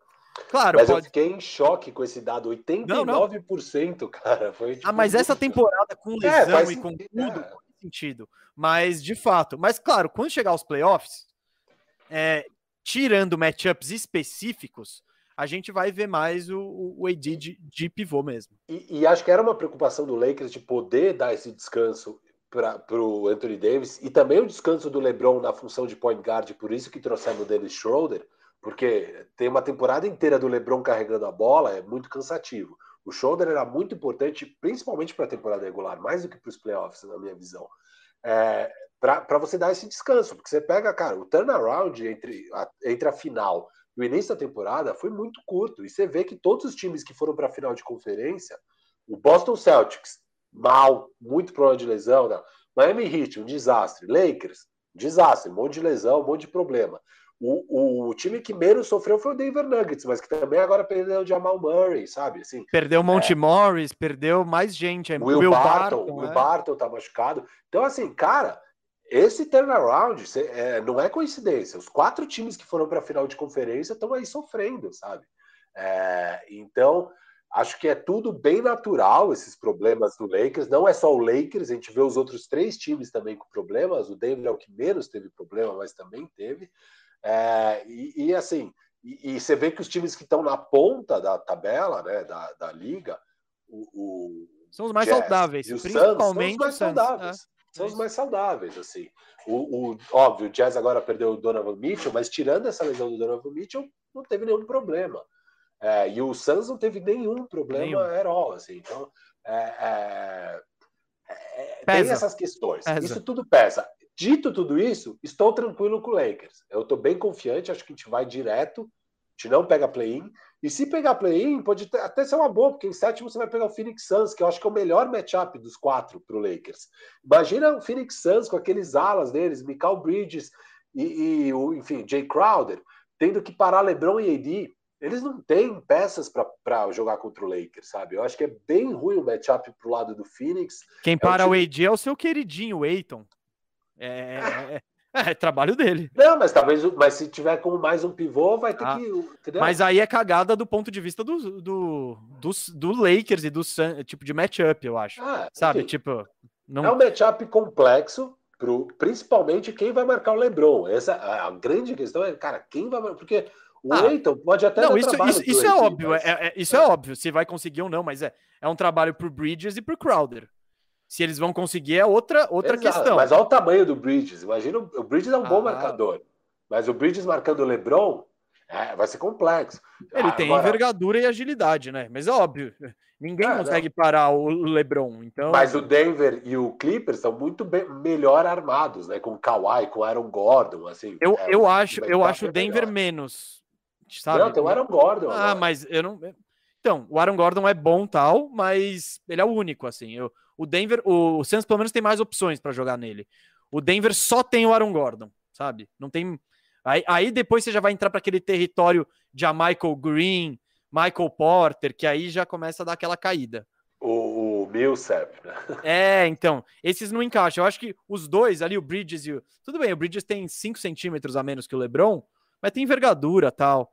Talvez dê certo. Só para finalizar o Lakers aqui, Firu, eu tô com você, eu ainda não estou preocupado, mas estou mais preocupado do que da última vez que conversamos sobre isso. Sim. Então, então o que mais ver... me preocupa é o que, que essa declaração do Lebron quer dizer. Essa é a minha maior preocupação, na verdade, no fim das contas. Porque é isso, é o que a gente sempre falou. Se eles estiverem saudáveis, são os favoritos. Não são favoritos no nível aposto neles mais do que em todos os outros somados, sabe? Mas se tem o, o time que eu mais apostaria são eles.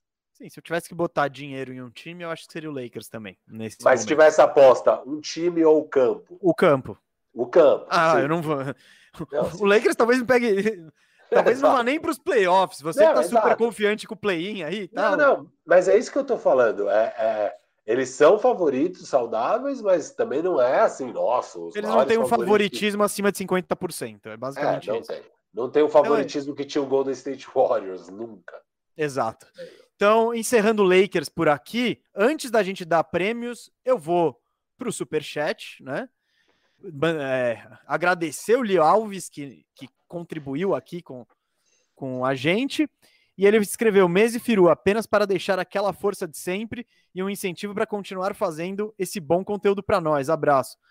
Poli, cara, só temos a agradecer. Mais do que a contribuição, o prestígio e essa moral que você dá pra gente. É o que eu sempre digo pro Firu e quando a gente sempre conversa. É muito legal essa resposta que a galera dá pra gente, tipo, e é até surreal, impensável. Eu, eu quando, quando, quando eu fiz o bandejão, quando a gente imaginou esse programa, tipo, eu não imaginei que ia ter uma galera que fosse curtir tanto e ser tão fiel e, pô, dar tanta moral pra gente. Então, mais do que tudo é só agradecer, né, Firu? Totalmente, totalmente de acordo, é isso. Muito obrigado, de ficar feliz demais com todo o apoio aí de vocês. E vamos que vamos. Eu queria agradecer também. Ah, você vai fazer isso? Você tá com a listinha Vou. aí?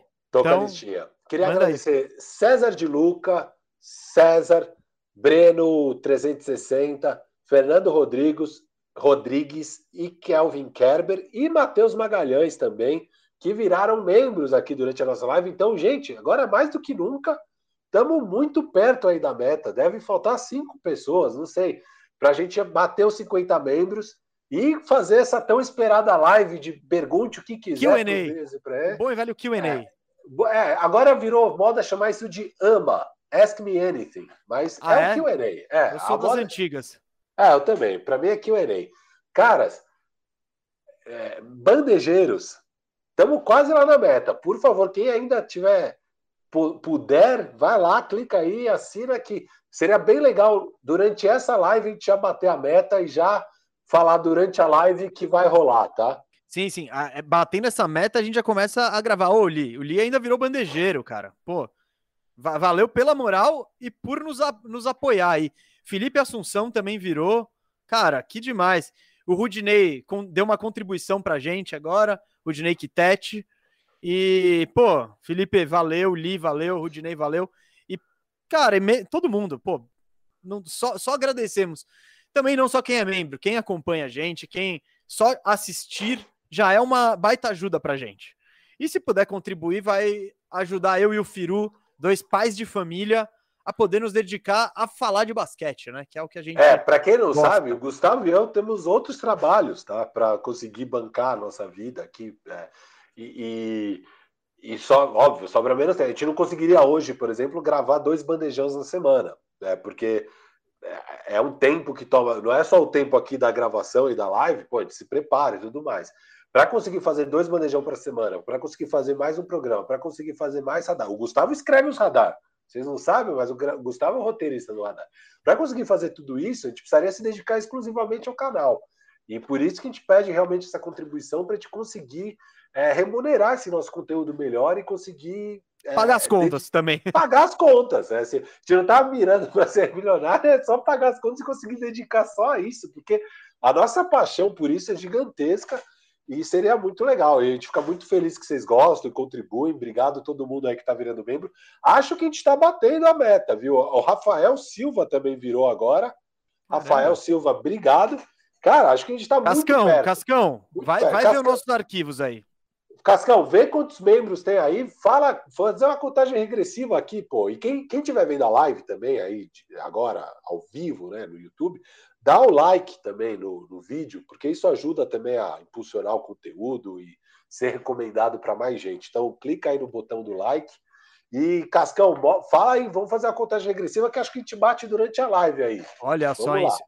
Isso ia ser bonito, hein? Isso ia ser bonito. Cascão tá trabalhando nisso. Cara, o já... Breno, só, só um segundo, antes de pegar o assunto, o Breno, que é bandejeiro, falou: o Firu tem filhos? Ele não tem uns 20 anos, não. Cara, eu tô feliz com essa sua mensagem, Breno. É, que bom que você virou bandejeiro, já tô feliz de você fazer parte do time. Cara, mais dois membros enquanto eu tô falando, já vamos agradecer mais dois Vitor membros. Costa e, Enima, e Lene Martins. Na verdade, Firu, ele disse que seu filho. Será que ele não disse que seu filho tem 20 anos? Não, não, tá... eu não tenho 20 anos. ele, ele tá achando estranho eu. E, cara, eu não recebo uma mensagem dessa faz tempo. Todo mundo fala que eu tô acabado. Eu tenho 34 anos e tenho duas filhas é, pequenas. É, então, sim, eu tenho filhos, não, eu não sou novo, e sim, eu tô muito feliz de você falar que eu pareço ter 20 anos. Cara, temos um membro, um bandejeiro monstruoso agora. Monstruoso. Caraca! Pô, Yuri Fonseca, olha, isso que é moral, hein? Caraca, isso que é moral. Fonseca bandejeiro. É, é o, ele é o Felipe Neto do basquete, é isso aqui, do, do basquete do YouTube? que moral, hein, Felipe Neto do basquete? O Yuri tá Demais. feliz, né? Tá feliz com o, Lake, com o Nicão dele.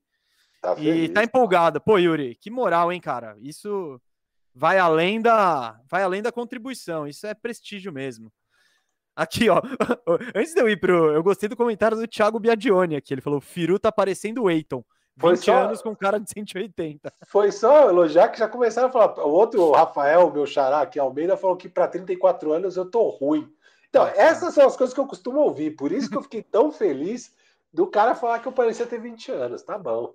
Vamos, vamos, vamos, vamos, vamos para conteúdo? Vamos para conteúdo? Bora. Porque, cara, oh, a gente acabou de receber uma chuva de bandejeiros que foi maravilhosa, assim. Thales foi... Ferreira virou também agora. Cara, que. Eu, eu acho, pelas contas não oficiais aí, que eu não sou bom de conta mesmo. Nossa. Eu acho que estamos perto, hein? Estamos perto. Mas, Firu, vamos falar de prêmio. Não prêmio para os bandejeiros que vão ganhar uma live QA e muito mais coisas daqui adiante. Mas vamos falar dos prêmios da NBA. E um dos prêmios mais tradicionais e relevantes aí é o All NBA. O que, que é? A NBA basicamente seleciona três times, que são as seleções da temporada. E isso é, é bom para o jogador, não só para o prestígio, mas isso aí tem jogador que tem cláusula no contrato, que ganha bônus por isso, que pode renovar por mais dinheiro, enfim. É, é, ele é relevante, é importante. E eu e o Firu, a gente não tem os votos oficiais, né? Porque é uma escolha feita por jornalistas e a NBA ainda não credenciou a gente, o que é lamentável. Mas a gente quer dar nossos pitacos, nossos palpites e vamos montar os três times, né, Firu? Vamos começar pelo primeiro? Eu acho que já vamos começar pelos melhores, até porque foi citado no começo do programa em um dos superchats. Um time que ficou muito parecido com o meu e com o seu. Vamos, vamos, como a gente já também já, já essa live aí de Lakers falamos bastante, né, Firu? Eu vou começar com o que eu acho que não vai ter, não vai ter polêmica e que você vai estar comigo. E o que de pivô, certo? Totalmente. Isso aí é indiscutível. Ele é o MVP, né? Então, óbvio que ele seria o pivô aqui. Exato. Uh, dois armadores. Tamo junto também. Curry e Luca. É isso? Curry e Luca. É eu acho que se você tira qualquer um desses dois caras e põe o, sei lá, o Kemba Walker no lugar deles, que não é nenhum pé de rato, esses dois times iam estar, tipo, sei lá, em 13 terceiro, é, décimo segundo. E uma coisa que é interessante aqui sobre a campanha do Luca é que teve uma época, né, que eu, eu até tava falando que eu achava que o Dame merecia estar na briga pelo MVP, porque ele tava com aquele Portland destroçado e tava conseguindo levar o time a muitas vitórias e tudo mais. Óbvio, o Dame deu uma piorada, o Portland deu uma piorada, a questão... O Dame se machucou também, né? É, o Dame se machucou, mas o meu ponto aqui é que o Luca Doncic está fazendo exatamente isso. Ele está com um time que é estraçalhado, que é uma porcaria, e está em quinto no Oeste. É, é absurdo o que o Luca está jogando. É, é, nível entrar na conversa para MVP, óbvio, não vai ganhar, é o Joker, já, já ganhou, esquece, já é o Joker. É, ainda mais que com a lesão do Jamal Murray, o time vem vencendo, não baixou a peteca nem não, um E o Jokic não perdeu um jogo o ano inteiro. Não, é, jogou todos é, os é jogos. É absurdo, assim. Absurdo. E nessa temporada, mais do que nunca, a durabilidade tem um peso monstruoso. Inclusive nessas minhas escolhas de primeiro, segundo e terceiro time. Também, também. Para mim, muito. Para mim, pesou muito. Eu acho que eu e você, no final, vamos gerar uma polêmica quando a gente terminar os três times, tá? Mas eu não vou dizer qual que é. Mas tá. eu acho que a gente tá alinhado. O... Bom, falamos do Luca e o Curry, que são dois, dois caras que estão carregando times muito meia-boca. O Luca, o que você falou do Dame, é, é por isso que eu passei o Luca na frente do Dame ainda, nesse segundo time. Bom, Yannis. Tá. Só agradecer aqui Henrique Carvalho Ferreira, que também virou membro. Cara, acho que estamos batendo aqui. Estamos quase estamos batendo. Estamos batendo. Tá, falta dois, acho. E se, a gente, e se a gente não falar durante aqui, do, uh, durante a, a transmissão aqui, o membro, o, o Cascão ele vai fazendo um apanhado e no final a gente a gente vai, vai dizer que todo mundo que virou membro aí e tal. Quem a gente, se a gente não falar. 13 pessoas viraram membros só nessa live, hein? Que, que incrível, maravilhoso, fantástico. E agora, quem também é incrível, maravilhoso e fantástico é o Yannis Antetokounmpo, que eu acredito que tá na sua seleção também. Tá na minha seleção. Então tá, Firu, ó, eu e você temos Jokic, Curry, Luca e Yannis. Tá faltando um ala. Antes de responder quem é o seu ala e quem é meu ala, eu quero eu quero trazer uma dúvida pro ar assim, que talvez até a, até a gente atropele um pouco, mas eh, eu acho que vai ser legal. O LeBron tá na sua seleção? Na seleção geral? Não, primeiro, primeiro time. Primeiro time não. Não entrou. Ele não entrou na minha. Ele entrou na sua. Ele tá no seu segundo time? Então agora o assunto é LeBron. Sim, ele tá no meu segundo time, cara. Tá no seu segundo time. Cara, eu, eu vou até ver aqui o meu. Ele não está no meu segundo time. E ele tá só no meu terceiro time. Mas isso é porque você. Eu tenho certeza quem você colocou que eu não coloquei. Sabe Eu tenho certeza. Kawhi. É, Óbvio, Kawhi. Mas o Kawhi também perdeu uma cacetada de jogos. Porque o, o meu fator pro Kawhi. O Kawhi tem cinco jogos a mais que o Lebron. Sim, então tem cinco ah. jogos a mais e é um time com retrospecto consideravelmente melhor. Eu acho que tem um desempate aí, né? Você de, de, de, desveste a camisa. Vamos lá, pensa objetivamente. São 40. As médias são muito parecidas, assim. Claro, o Lebron, é. onde ele tem vantagem mesmo, são nas assistências que ele dá três assistências a mais por jogo. O resto tá muito parecido, assim. E eu desempatei pelo, pelo número de, de jogos e pelo retrospecto do, do Clippers. Então, eu acho que aí que tá o. Que tá. E é pouco, sabe? Não é, não é uma margem muito grande. Foi difícil escolher assim. Mas eu é, quis não, trazer eu, isso aqui. Eu, eu, fiquei na dúvida entre os dois também, para falar a verdade. Acho que é comparável, é bem parecido os números. É, eu acho que o LeBron tem um impacto maior no Lakers do que o Kawhi tem no Clippers. É, e, cara, o LeBron, para mim, era um cara que estava concorrendo ao MVP antes de machucar, sabe? Então, ele estava em terceiro na disputa de MVP. E, para você. O, e o Kawhi nunca nem teve perto dessa conversa, assim. Então, o meu desempate foi mais isso. Mas eu tô ok com a sua escolha, ok, ok. Não, eu também te entendo, Rafa, eu é. também te entendo. Então vamos completar o primeiro time aí. Porque, recapitulando, eu e você estamos com Jokic, Luca, Curry, Yannis e tá faltando parou. Parou, parou, parou. Porque André Coelho virou membro e batemos a meta dos 50. Pô, cê, cê, você prejudicou meu corte, tá? Meu corte bandejão. Ah, você então... faz de novo. tá, vou recapitular. Faz então. de novo. Mas é muito legal. Bateu muito, muito, muito. Solta fogos aqui. Polo, tinha que ter. Plau! Aê! Obrigado todo que mundo. alegria. Semana que vem, vamos já agendar aí o horário da live, a gente mostra para vocês tudo. Já vamos fazer semana que vem essa, essa live aí de é, Q&A, Ask Me Anything, pergunte o que quiser. É, vamos trocar essa ideia aí, vai ser só para membros. Quem não é membro não vai ter acesso a essa live. E em breve já vamos mandar a meta do 100. Então, quem ainda quer ser bandejeiro, vamos lá, que agora tem a meta do Isso 100. Isso que eu ia falar. A gente vai, vai criar um outro objetivo, legal. outro prêmio e vamos nessa. Já está criado, eu só preciso alinhar com o Cascão para divulgar. Eu não achei que a gente ia bater durante a live, então nem alinhei, mas já tem tudo programado. É, vamos em breve divulgar nas redes qual é a nossa meta para 100, mas então quem quiser ser membro, entra aí que vamos meta após meta. Mas muito legal que batemos aí.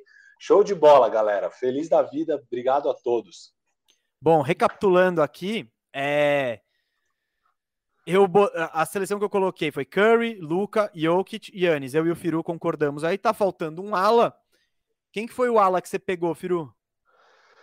Cara, fiquei bem na dúvida aqui, tá, Gustavo? A minha dúvida foi se eu colocava o Julius Randle, ou que Zion. é um cara que merece, ou Zion. Exato. Eu fui de Zion. Tá, eu, eu sabia que você ia de Zion. Sabia. Eu fui de Zion.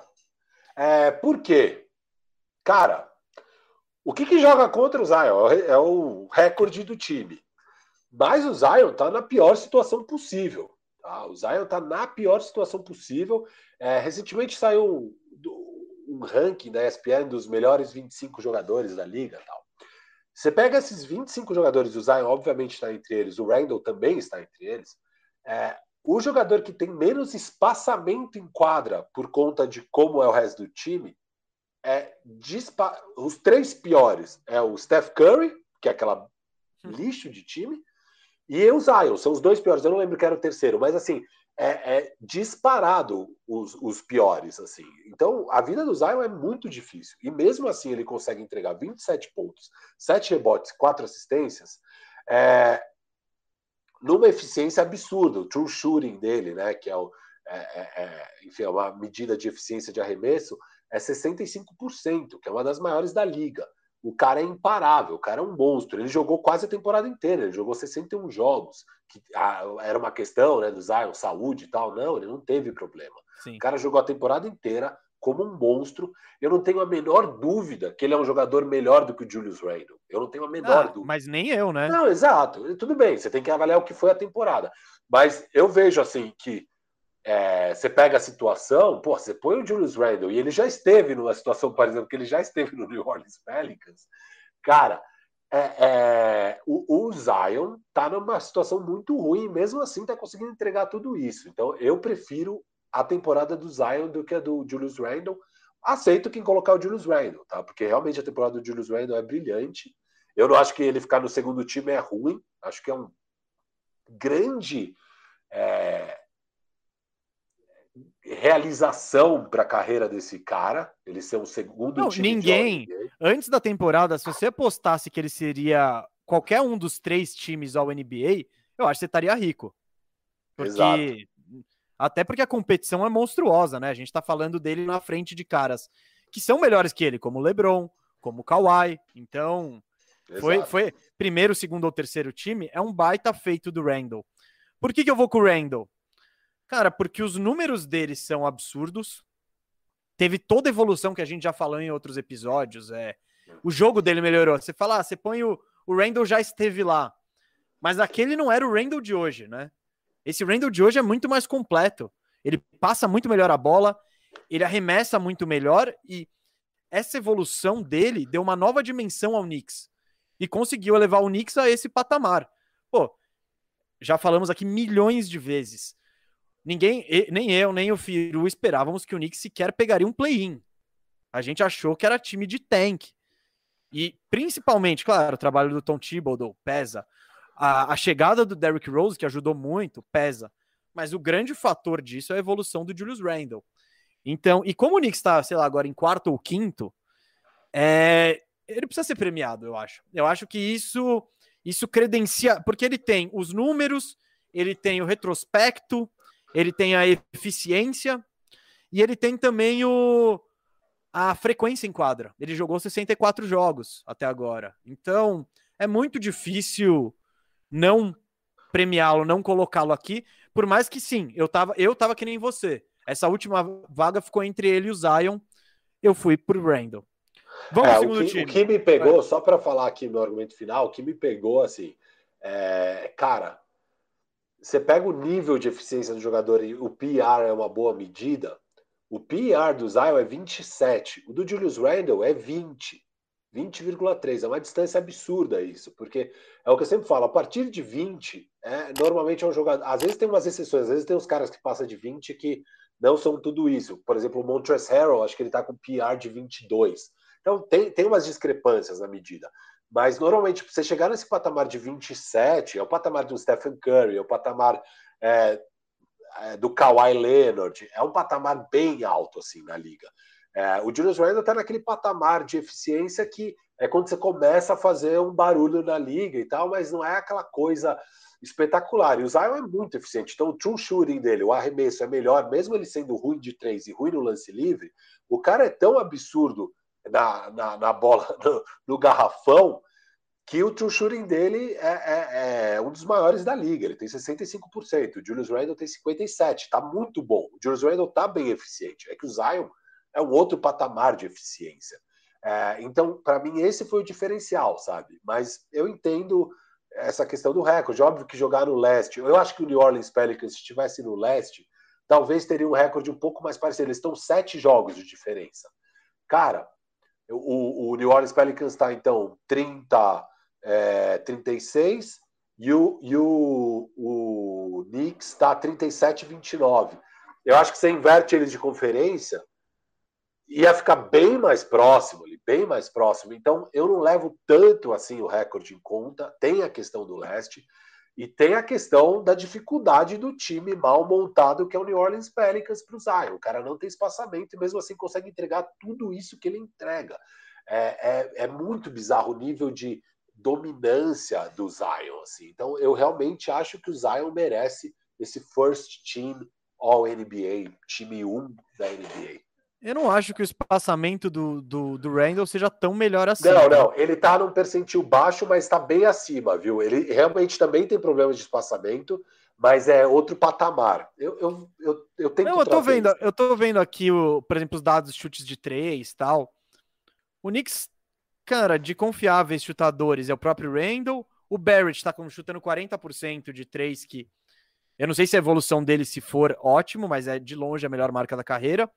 Bullock 40%, Derrick Rose também chutando 41%, que é uma surpresa absurda. Então eu não sei se é.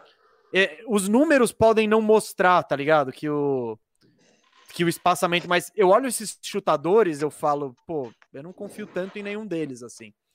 Tirando, então, eu acho também mérito pro Randall que puxa a atenção e até porque ele dá seis assistências por jogo, cria bolas boas para os outros chutarem, porque, chutarem, porque ele é o principal playmaker. Mas, Firu, eu tô com o que você falou do Zion, cara. É, é isso. Eu acho que o, o, Zion tem companheiros melhores. Você pegar elenco por elenco, o elenco do. É, você, é o elenco do. Sim, tem pode, pode não fazer não, sim, sentido. Long... É, é, sim, é, que é mal mas... construído. Não, é, tem talento lá, sim, sim. Mas, então, o Zion, vai, tentando pegar ele, no, tentando dar uma não a provocada, mas o, a melhora do jogo no Zion talvez seja isso, é melhorar a galera em volta dele. É o próximo passo, assim. Porque quando solta a bola nele, beleza. Ele ele vai ele vai para sexta e vai fazer sexta, muito provavelmente. Ou vai finalizar ou vai sofrer uma falta. Quando ele tá sem a bola, ele ainda tá meio mais perdido. O time bagunçado não ajuda também. Mas, gente, é. a gente tá falando de um cara na segunda temporada que é a primeira, que, basicamente, né? Porque que, é, primeira... que pra gente, no pior dos cenários, é um segundo time ao NBA. Ele tá entre é, os 10 da tá temporada. maravilhoso, também tá então, tá maravilhoso. vamos... dois, né? Eu acho que é. Acho que aí você realmente joga uma moeda, escolhe um dos dois. Então, e, e Randall... quem perder tá feliz. É. E o Randall pesa a favor também, cara. Ele nunca mais vai ser eleito um first team ao NBA, acho, sabe? Se ele for é, nessa temporada. É, é, é, o Zion, cara, ele tem mais uns cinco, pelo menos. Então, Vamos, vamos, vamos. É legal dar prêmio para esse tipo de, de, jogadores. Vamos para o segundo time? Ó, no Bora. segundo time, Jojo. já dissemos. É, não, Embiid, que ele, ele. Se a gente pudesse escalar dois pivôs, ele estaria no primeiro time. E aí o, o Randall ou o Zion caíam fora, certo? É. Sim. Né? Então, já dissemos que. Bom, o Firu tem Randall, eu tenho o Zion no segundo time, certo? O Firu tem LeBron. Eu tenho Kawhi no segundo time. É. Certo? Vamos falar de armador, então. Que é, o que, que é o que resta. Quer começar? Cara, eu fui de Dame e Também. James Harden. Uh, James Harden. James eu não botei Harden. o James Harden. Cara, então... aí é assim, mesmo com poucos jogos, aqui eu fui contra tudo que eu falo. Mesmo com poucos jogos, mesmo com tudo. Cara, ele conseguiu nesse time monstruoso do Nets ser claramente o melhor jogador ali. Ele é claramente o melhor jogador. O time é 27-8 com ele e é 9-10 sem ele. Assim, é, o impacto dele num, num, time tão estrelado contra o Nets é absurdo.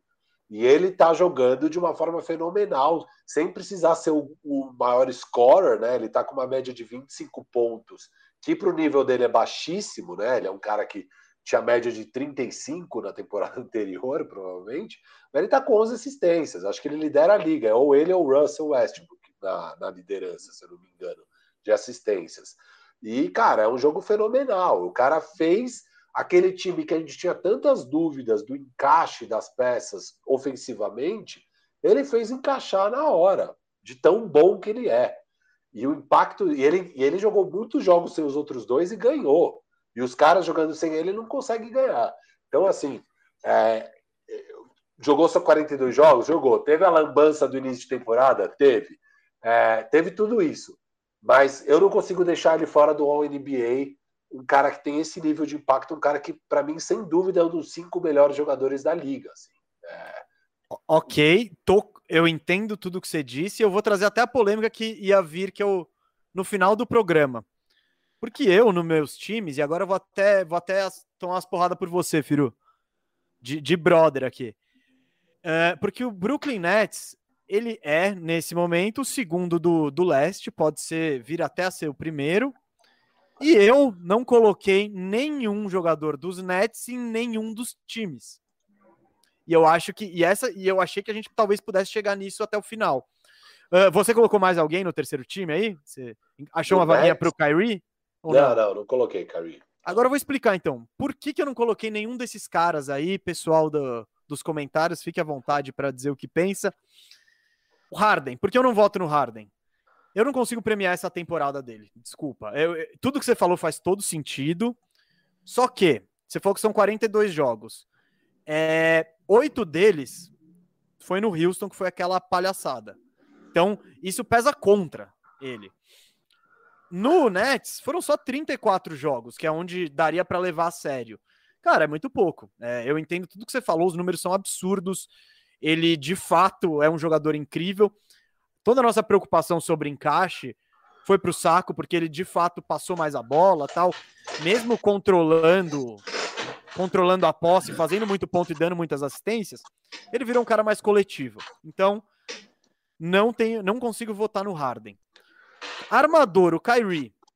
Cara, ele para mim, o Kyrie ficou mais perto de fazer o All NBA do que o Harden. Ah, não. Não, para mim sim, porque, cara, são 40, 15 jogos a mais no, no Brooklyn. Ele do trio é o que jogou mais. Cara, são 15 e... jogos a mais, mas quantas vitórias a mais? Não, não, não. O que eu vou dizer agora é o seguinte: ele foi cogitado, mas dada a. Cara, a posição de armador, achar seis armadores é muito difícil esse ano, muito. Então, o Harden e o Kyrie rodaram nessa. É, não, não bateram os jogos o suficiente. E o Duran, Cara, é. Não, não dá. É. Não, ele teve. A temporada dele teve nível ali. Se ele joga. É, ele chegou 60 a entrar jogos, na conversa de MVP. Ele sim, chegou a entrar na conversa. Se ele joga 60 jogos com esse 28-7-5, eu acho que ele tá no primeiro time. Eu provavelmente colocaria ele lá. Jogando só 29, não tem como. Então, eu queria dizer que a polêmica que eu achei que fosse gerar aqui, eu quero até saber o que o pessoal pensa, é que o segundo melhor time do leste para mim, não tem nenhum jogador entre os 15 mais importantes da temporada. É, tudo bem, porque talvez o Phoenix Suns tem chance de terminar com o melhor recorde da liga e talvez também não tenha ninguém. É, o que é uma doideira. Mas eu vi muitas listas aí que não incluem nenhum jogador do Phoenix Suns. E eles têm chance de terminar em primeiro, não do, da liga. O melhor recorde da liga.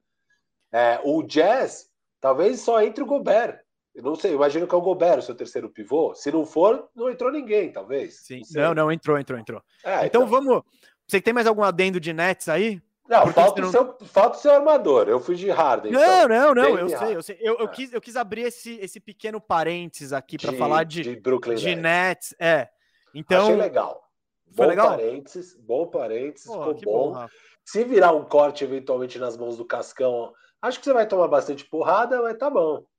Firu, a gente tá junto nessa, irmão. Tamo junto. Vamos, vamos. Tomando porrada dos fãs do Nets o ano inteiro. É isso, é isso. Mas ó, Vamos eu até o coloquei o Harden, eu coloquei o Harden aqui no meu segundo time. O cara é. Então, é, então, ó, no segundo time, Embiid pros dois, é, Lillard pros dois.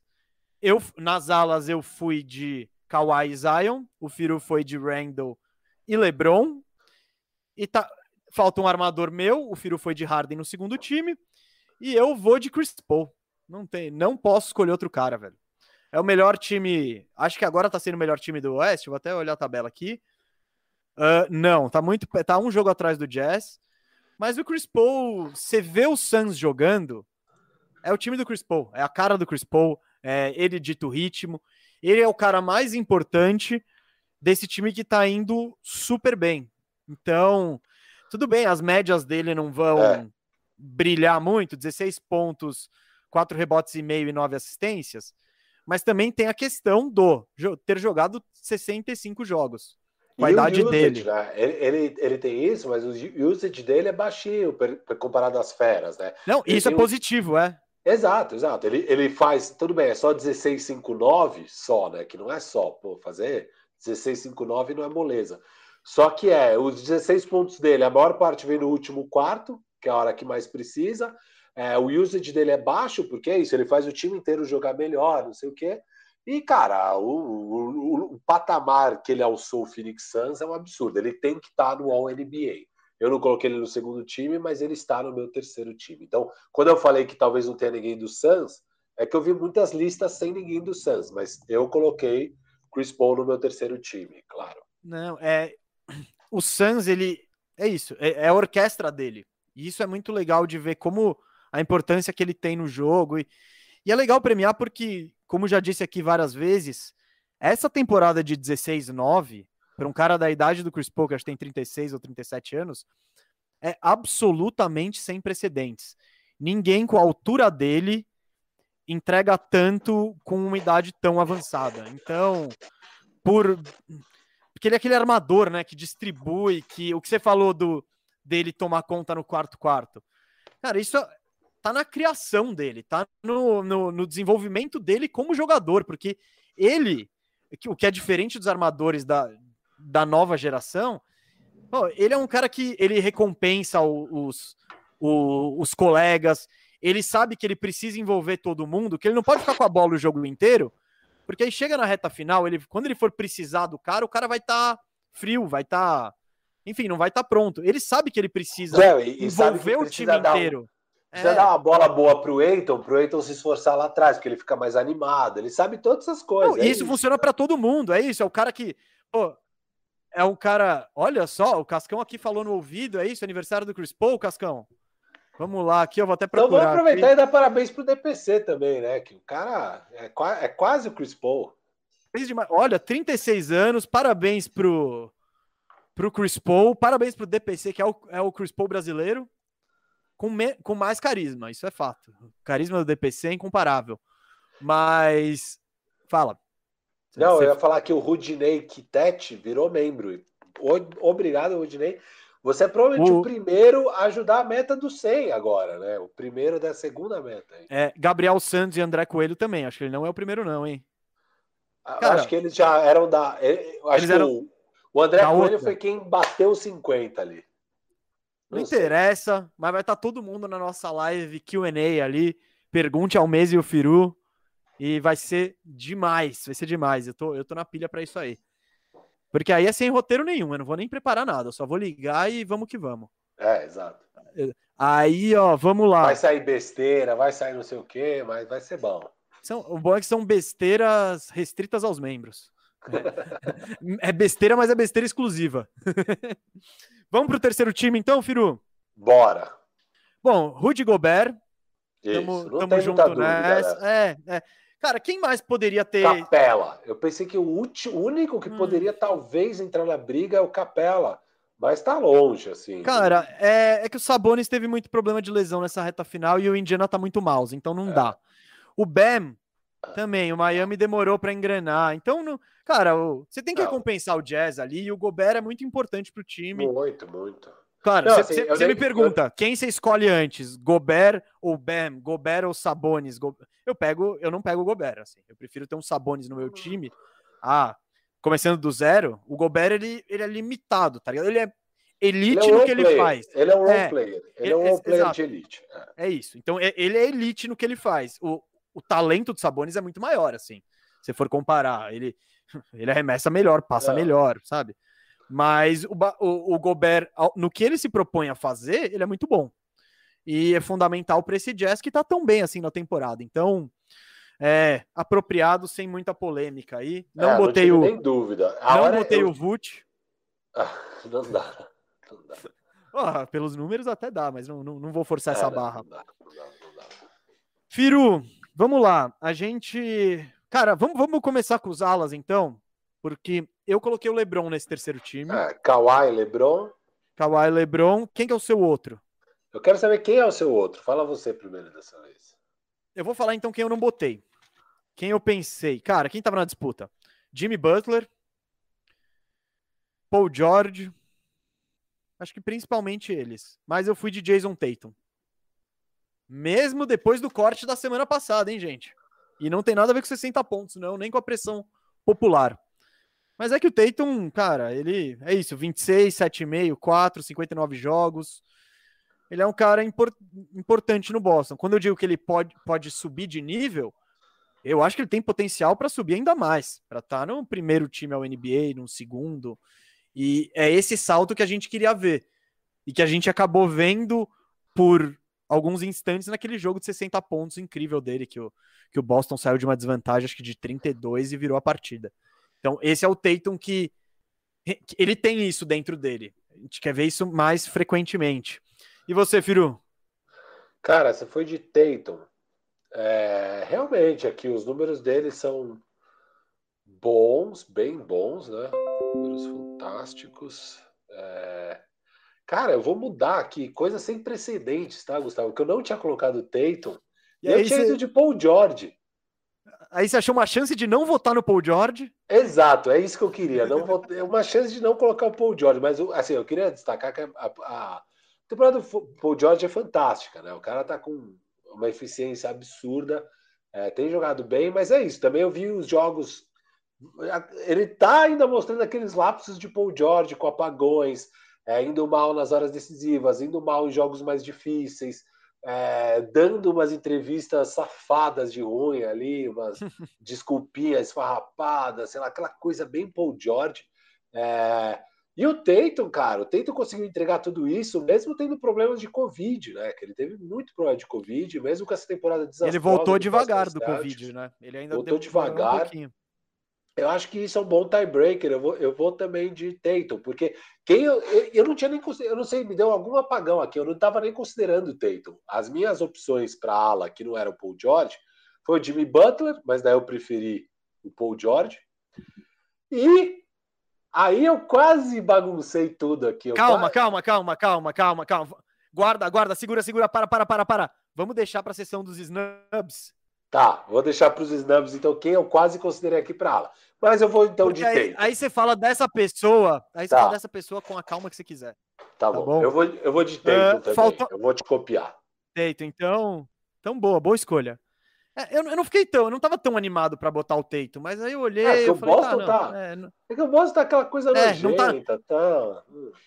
É que o Boston não tá nada empolgante, assim. Cê, eu não, Ninguém, eu não tô, ninguém tá animado para ficar vendo esse Boston, assim, então tá meio. É, é mas, o Tatum fez por merecer. 50 jogos. O Tatum, mesmo com Covid, com tudo, jogou 58. Sabe? É assim. É, ah, eu acho que é uma sem vergonhice aí do, do, do é. desses Clippers aí, poupando gente aí. Bom, armadores, filho, eu vou deixar você então falar, vai. Tá, armador eu começo então. Eu fui de Chris Paul, né? Que não estava no meu segundo time, mas está no meu terceiro. Acho que eu não preciso me alongar muito no porquê.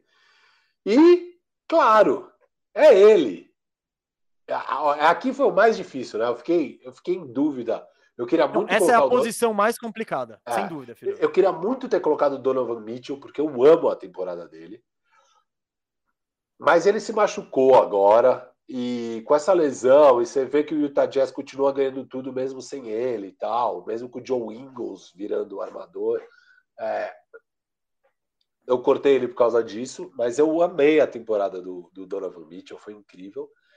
E eu cogitei colocar o Bradley Beal aqui, né? O cara foi cestinha da liga quase a temporada inteira, agora foi ultrapassado. É, a gente viu um monte de jogos acima de 40 pontos dele, brilhante. Só que tem uma questão, né? O Bradley Beal tem esse recorde de, sei lá, dos últimos 10 jogos dele de 40 pontos, ele tá, acho que 2-8. Então, quando falam de estatística vazio, que não transforma em vitória, sei lá o quê, faz mais sentido atacar ele disso do que o companheiro dele, que é quem eu coloquei, obviamente, Russell Westbrook. Russell Westbrook é meu terceiro time All-NBA, novamente média de triple-double. As pessoas ficam falando que ele caça estatísticas vazias. O homem tem um aproveitamento absurdo de vitórias quando ele tem um triple-double. Então, esse triple-double dele, que é cara, ai, tá caçando stats, tá caçando stats. É nada, cara contribui para vitórias. Russell Westbrook tem sido extremamente clutch. O cara tá efetivo nos arremessos na hora H. É um dos jogadores mais clutches da NBA nessa temporada. O, o, o Washington Wizards embalou mesmo a hora que o Russell Westbrook embalou. É, mesmo com todas as dificuldades, mesmo com esse time sendo uma porcaria. É, teve mil problemas de lesões, né? Perdeu logo no começo da temporada o Thomas Bryant, o próprio Russell Westbrook teve problemas de lesões, mas ele engatou, agora ele não perde um jogo, tá jogando back-to-back, -back, tá jogando tudo. E, cara, tá arrebentando. Outro dia ele teve um jogo 20-20. É, 20 rebotes e 20 assistências. Foi um triple-double, ele fez, sei lá, 12 pontos, com 21 rebotes e 24 assistências. É tipo, cara, é, só o Will Chamberlain teve um jogo desse uma vez na vida, e esse foi o segundo já do Russell Westbrook. É, o cara é um monstro. Não tem como deixar ele de fora aqui. Não, ter ah, até tem. Não, ter tem. Ter tem. Mas eu não tenho como. Eu não consigo, porque eu já gosto do Russ. Quem assiste o Bandejão, que acompanha, sabe que eu tentei levar ele para todos os times na off-season, que eu achava que ele ia melhorar o Knicks. E faço um apelo aqui, porque o Knicks, a hora que pega o Derrick Rose, o time ganhou uma consistência e melhorou no nível porque eu fico só imaginando se esses caras tivessem pegado o Russell Westbrook, como estaria. Porque o Russell Westbrook, aqui no Brasil, gosta de torcer o nariz, de diminuir os feitos dele, ai, não ganhou título, sei lá o quê. Cara, aprecie o Russell Westbrook. Não tem nada mais gostoso de ver do que ver o Russell Westbrook em quadra, que é um cara que sempre dá 100%. O cara é puro entretenimento. O cara... Acho que você exagerou um pouco. Tem nada mais gostoso que ver o Russell Westbrook em quadra? Tá, tem. Curry. Vamos lá, vamos. Curry, por exemplo. Não, mas assim, ó, ele é um dos que me dá mais. Assim, qualquer jogo eu sei que vai valer a pena ver, porque eu sei que o cara vai dar 100% de esforço. Ele não é a coisa mais gostosa de ver, mas ele é o cara que eu tenho mais confiança, que vai estar tá jogando sério todos os minutos, que vai estar tá se esforçando ao máximo, que vai dar o máximo. Ele é aquele cara que deixa tudo em quadra. E, cara, ele busca estatísticas, eu não sei, eu acho que ele busca vitórias, cara. Não, ele, o... estatística, não, estatística ele busca, vai, tudo bem que... Busca também, mas é o jeito dele de buscar vitória. Não, lógico, eu, eu tô... Ele melhora o time, ele melhora o time. Sabe? Ainda mais um time como, como o Wizards, né? Bom, um time como o Wizards, sim. Agora, vamos lá, eu botei o Bill, mas também o Westbrook tava na discussão. Eu botei o Bill, cara, porque... E, e eu entendo tudo que você falou do do, das estatísticas vazias dele, mas tem que lembrar que a maior parte desses jogos ele estava sem o Westbrook. Não, que o Westbrook longe, começou. Ó, longe não, de mim não, não, falar mal do Bradley Bill, tá? Ele eu é sei, eu sei. Eu tô, eu tô só combatendo o que você falou, porque e para dizer que tipo ele fazia esses jogos sem o Westbrook com esse time horroroso do Wizards. Então ele, ele fazia o que tinha que fazer. É, não, não dá para fazer mais. Não dá para fazer. Você já meteu 50 pontos, você perdeu ali, porra. 50 pontos com aproveitamento bom, Tipo, o que mais você vai fazer? Então, muito na conta do, dos companheiros zoados dele. Mas o que você disse do Westbrook, cara, eu concordo com boa parte. Uma, o que é legal de ver nele é que ele se importa, tá ligado? E ele se importa e ele vai dar de tudo para ganhar. Uh, às ele, vezes. Ele não trai, ele não trai os telespectadores, sabe? Não, ele não, não trai. Não. Não existe traição. O cara tá ele, lá entregando tudo. Sei. Ele não vai pecar por omissão, ele não vai pecar por. por não é desleixo a palavra, mas por não se importar, por não estar tá nem aí. Tipo, isso você pode contar com Westbrook de qualquer forma, isso é demais. Uma das coisas que você quer ver é alguém se dedicando, alguém jogando, alguém dando raça. E isso em qualquer esporte. O Westbrook, cara, ele faz isso, assim. Minha maior crítica em relação a ele, você falou que os números dele no clutch esse ano estão bons, tal. Ok. Mas é, a seleção de jogadas dele na reta final, para mim, é o grande ponto. Hum, dizer, um ponto fraco, não, mas é o menos forte dele, vai, vamos dizer assim. É, o histórico Porque... dele, né? O histórico dele, sim. E até essa temporada, você tá vendo uns jogos, uns jogos do Wizards, tipo, ele tá arrebentando. E, e, e, nas duas vezes, vou falar os dois cenários.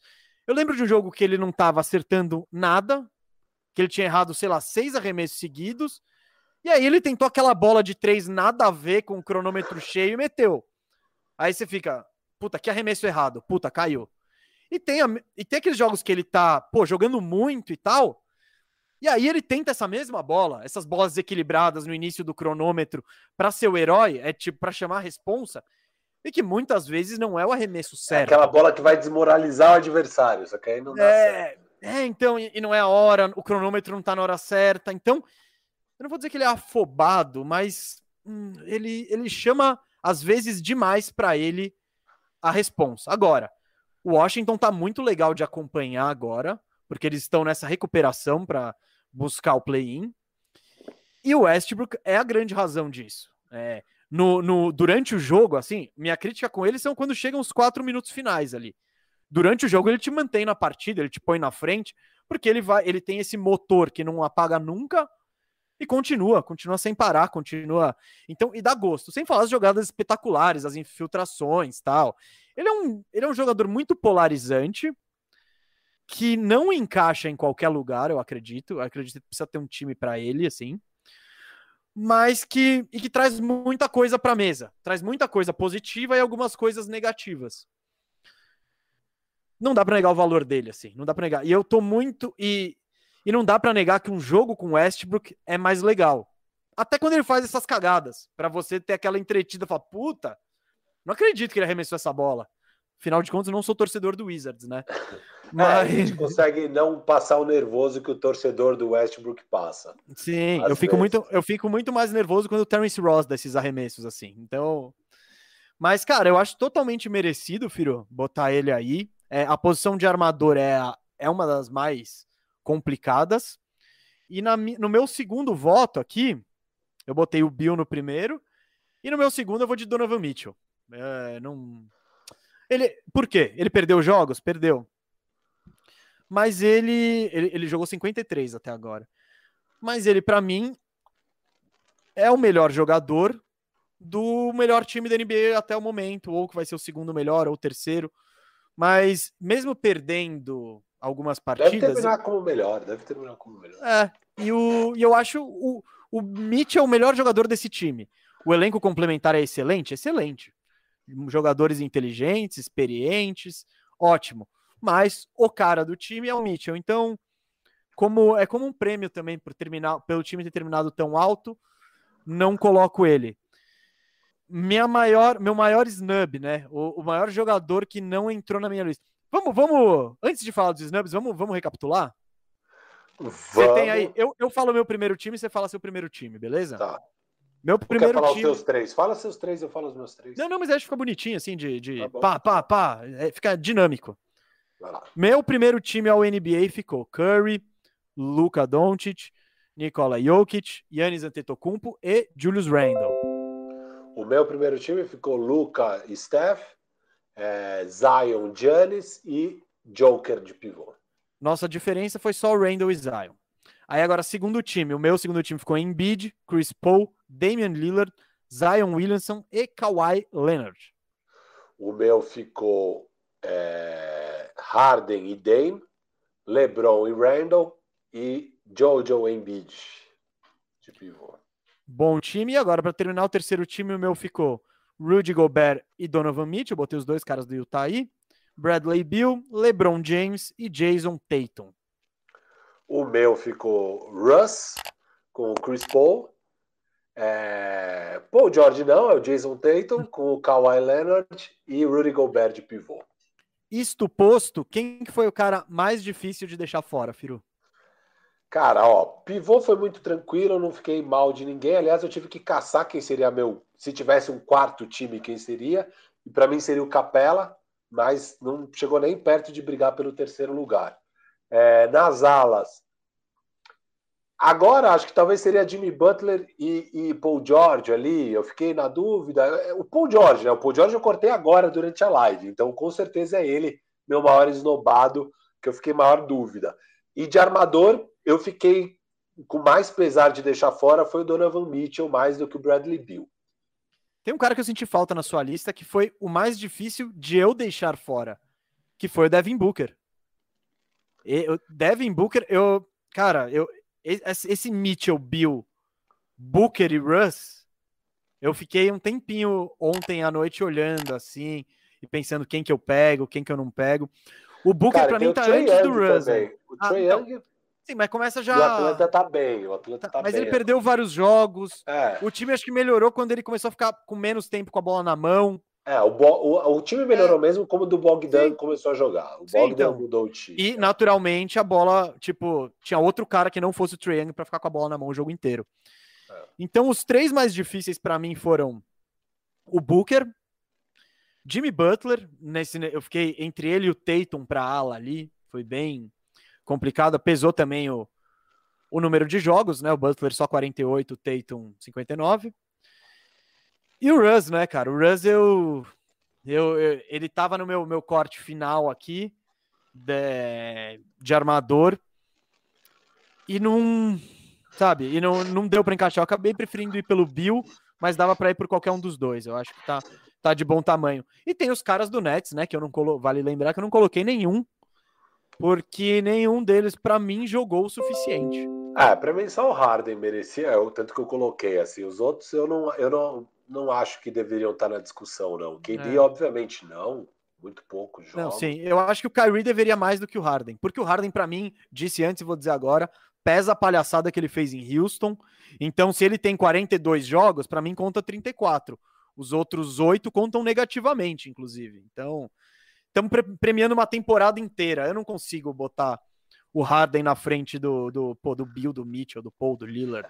Eu acho um bom argumento. É que, é, que não, não, é não. nível, é um nível de excelência que eu vou deixar dentro. Mas, a gente, é, é então, vale, lem vale lembrar que a gente não está premiando quem são os melhores jogadores da NBA. É a temporada. Senão, claro. É a temporada, é o desempenho e rendimento. É, não, quando eu digo nível temporada. de excelência, não é o nível quão bom jogador ele é. Eu digo, o nível de excelência que ele mostrou em quadra nesses 34 jogos. Não, eu é, entendi, eu entendi. Não, e foi, foi, foi muito, foi absurdo, assim. Mas. Não, não... ok. Agora, falando em nível de excelência num curto espaço de tempo, é, e é uma coisa que eu briguei muito desde o início da temporada, e desde o ano passado eu venho brigando, que é a insistência do Michael Malone, idiota, burro, imbecil, e não dar as oportunidades que, obviamente, esse moleque merecia, que é o Michael Porter Jr.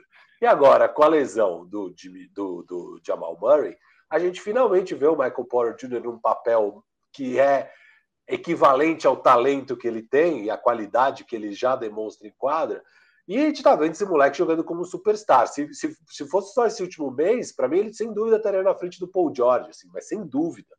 Sem dúvida, ele é o Paul George melhorado, assim, no, no ataque muito melhorado, na defesa um pouco é, piorado, sem dúvida piorado, e que daí no net eu prefiro ter esse cara que é absolutamente fantástico no ataque, é um monstro esse moleque. Eu amaria, eu não teve uma hora, sério, quando eu tava fazendo aqui o NBA, eu cheguei a colocar ele no terceiro time da falei, é, não dá, eu daí eu fiquei. você achou que ia forçar um pouco a, a barra, né? É, ia ser demais, mas eu vou aproveitar aqui o momento que a gente está falando dos esnobados para exaltar um pouco o meu menino, o meu queridinho Michael Porter Jr. É, eu gosto muito de receber as mensagens aí da galera, que agora que ele finalmente está destruindo, todo mundo, pô, você tinha razão, sei lá o quê. Cara, é, é, bom demais de ver ele jogar, é tão bonito o arremesso desse cara, é, é, ele joga tão bem basquete, ele é tão bom. Esse, esse cara vai ser uma super estrela da liga daqui a pouco, assim. Acho que ano. Não sei se ano que vem já ele já vira um All NBA. Eu, eu não duvido. Eu não duvido. Tá nos... Esse ano ele já quase foi, pô? Pro Firu? exato, exato. Ano que vem eu não duvido. Aqui vai depender um pouco do papel. O Michael Malone é tão burro e tão cabeça dura que eu não duvido nada do, do Nuggets ano que vem com o Jamal Murray de volta, ele continua com essa palhaçada. Ah, não, vai revezar com o Will Barton, sei lá o que. Cara, vai pro inferno. Vai, vai pro inferno. São posições diferentes e atribuições ah, diferentes. mas acontecia isso. Ele acabava priorizando uma escalação onde no limite era o Will Barton no lugar do Michael Porter Jr.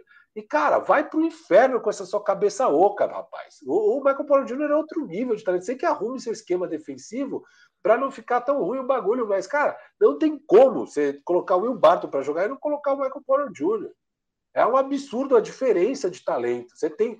A gente perdeu graças a essa mula desse técnico, a gente, a gente perdeu uma temporada. Não, a gente, tá telespectadores, perdemos uma temporada inteira de ver esse trio brilhando, sabe? Tipo, é, o Michael Porter Jr. só veio a brilhar mesmo na hora que o Jamal Murray caiu. Ele já estava bem na reta final, desde o trade deadline, vai. Ficou claro que ele era titular e ganhou minutos, consistente. Eu já tinha falado disso antes da lesão, né? Ele passou a jogar os 30 e poucos minutos, como claramente um titular encaixou muito o jogo dele com o Aaron Gordon, estava bem bonito já. Então a gente teve aquele curto espaço de tempo entre o trade deadline e a lesão do, do Jamal Murray para ver esse timaço do Nuggets. Né? É uma pena. Espero que ano que vem ele não seja cabeça dura, ele já entenda. Eu acho que vai acontecer, porque a gente vai até agora o Michael Porter Jr. nos playoffs jogando muito, e, enfim. Estou é. muito feliz de ver a ascensão do meu queridinho e não dá ainda para entrar no NBA. Eu espero muito que ano que vem ele esteja nessa discussão para valer. Era só o que me faltava se botar Michael Porter Jr. no All-NBA, né? Vamos conversar. Não, eu, eu tava, eu tava não, não, não, tanto, enquanto eu tava pensando, cogitando esse crime, porque é um crime, eu reconheço. É um crime colocar aquele... Botar ele antes do Jimmy Butler, velho. É, não, não dá. O Cascão te derrubava. Não, não, dá. não dá. Não dá. Não, é mas, um o, ele, mas eu ele, tava rindo tanto com a possibilidade. Eu falei, nossa, o Mesa vai surtar no programa se eu colocar o Michael Porter Jr. Mas não tá. Espero muito que ano que vem ele esteja nessa discussão. Não, e vamos lá, falar de novo do Michael Porter Jr. Cara, ele é muito bom. Ele tem um arremesso muito puro, assim, muito bonito. É, a mecânica é toda corretinha. O problema dele nunca foi arremesso, foram os outros aspectos do jogo. Primeiro, ficar saudável. Segundo, marcar, que ele ainda tá melhorando, mas ainda não é, não tá longe de ser um especialista nisso. E ele antes não tinha, ele era meio que um buraco negro. Você solta a bola lá, você não vê mais, porque ele ia chutar de qualquer maneira. Então, ele precisa ter um pouco mais de playmaking. Cara, ele tá evoluindo em tudo isso. É, é, é evidente ele, que ele, é um tá grande tá jogador. de uma assistência agora. É sério? É, na temporada é de uma assistência. Acho que nesse último, né, nessa última Cara, eu nem sei. sabia desse dado, hein? Buraco é. negro monstro. Monstro. monstro. Você solta lá, você não vê nunca mais a bola.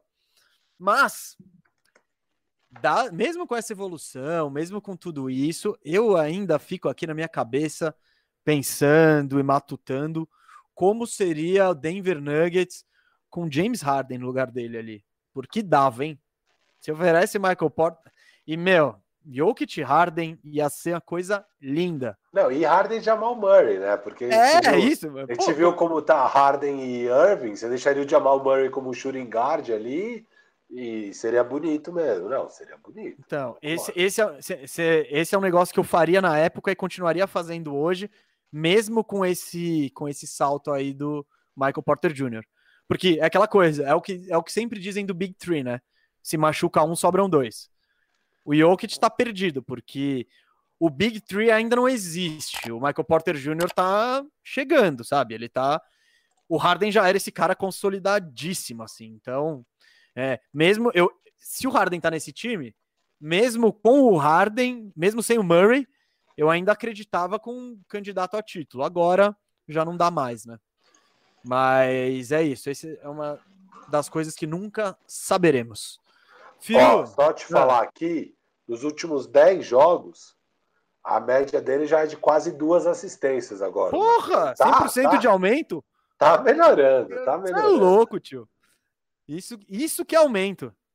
Ano que vem, esse pá chega até 3, imagina? Que coisa maluca.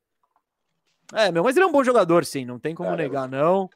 Vamos ver onde chega o teto dele, mas é o que eu disse. Eu, eu, eu, eu sempre achei que o Nuggets não devia fazê-lo fazer dele um cara intocável.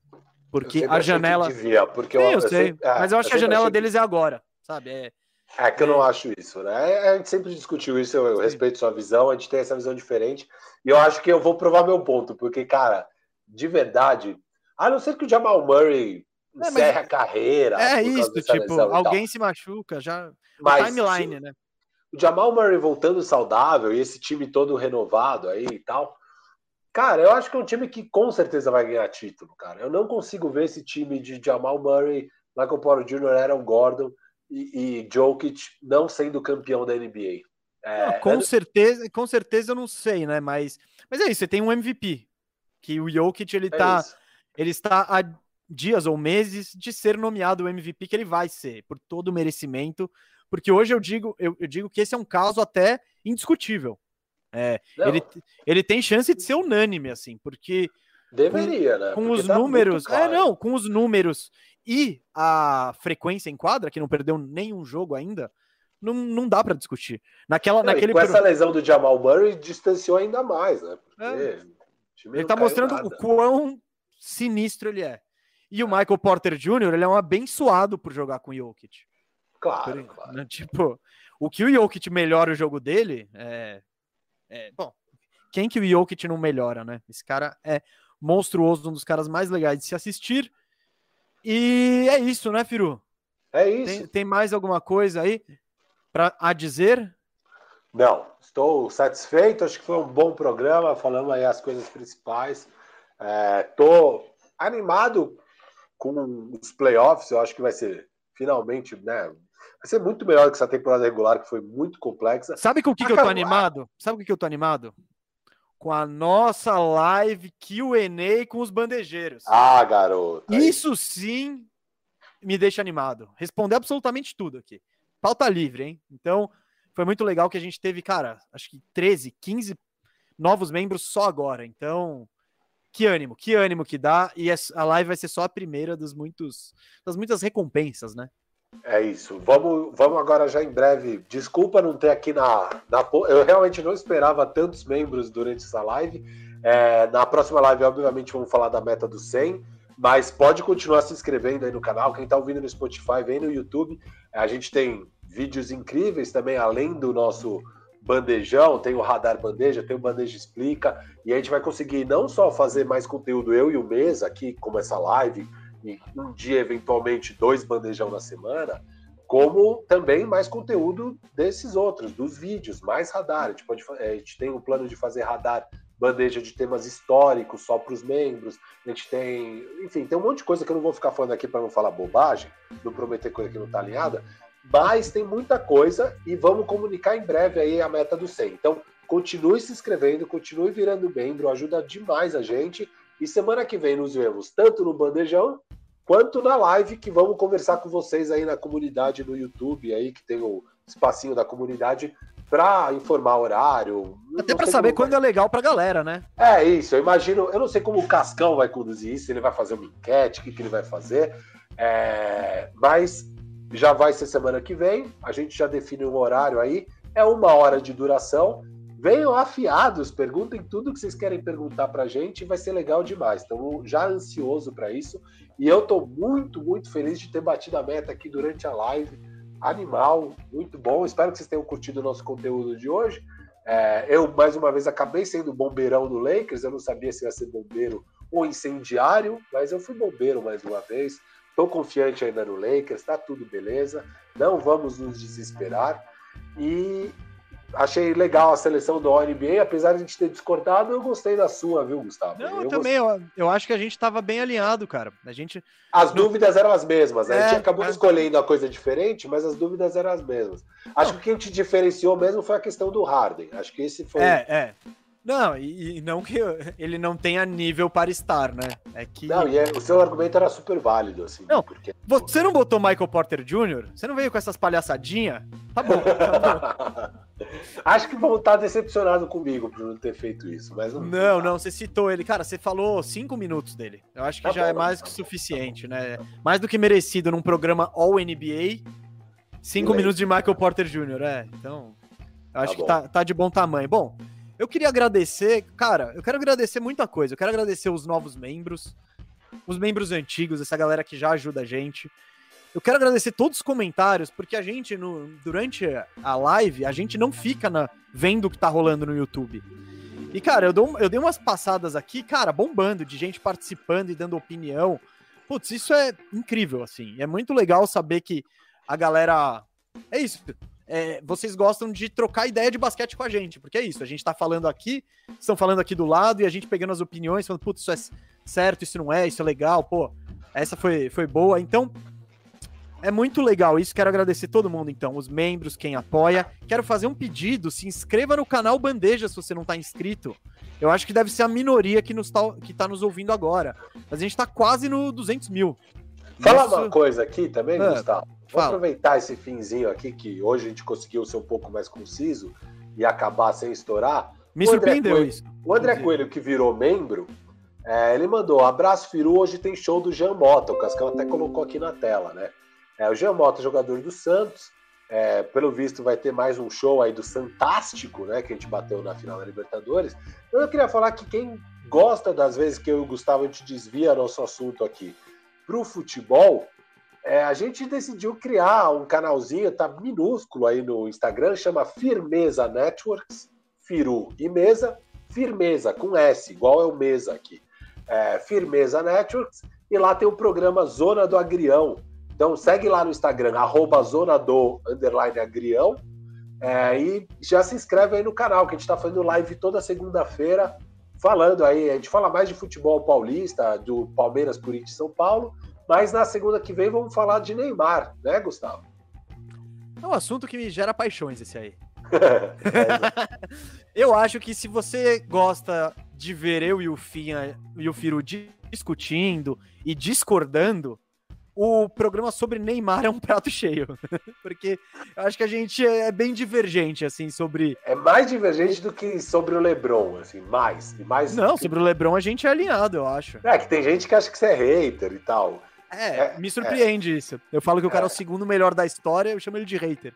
Exato. Mas tudo bem, tudo bem. Então, mas recado do Firu dado aí, gente, se quiser ouvir a gente trocando ideia de futebol, Segue, vai lá no Instagram, arroba zona do underline agrião. Segue a gente lá, a gente informa tudo tal. Também, se quiser me seguir, eu também ponho tudo sobre isso lá, é arroba Gustavo Mesa 87. O Firu também tá nessas, é arroba FiroBR. E é isso, gente. Eu...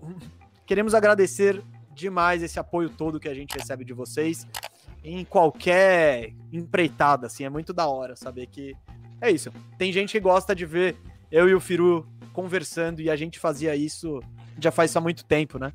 Então...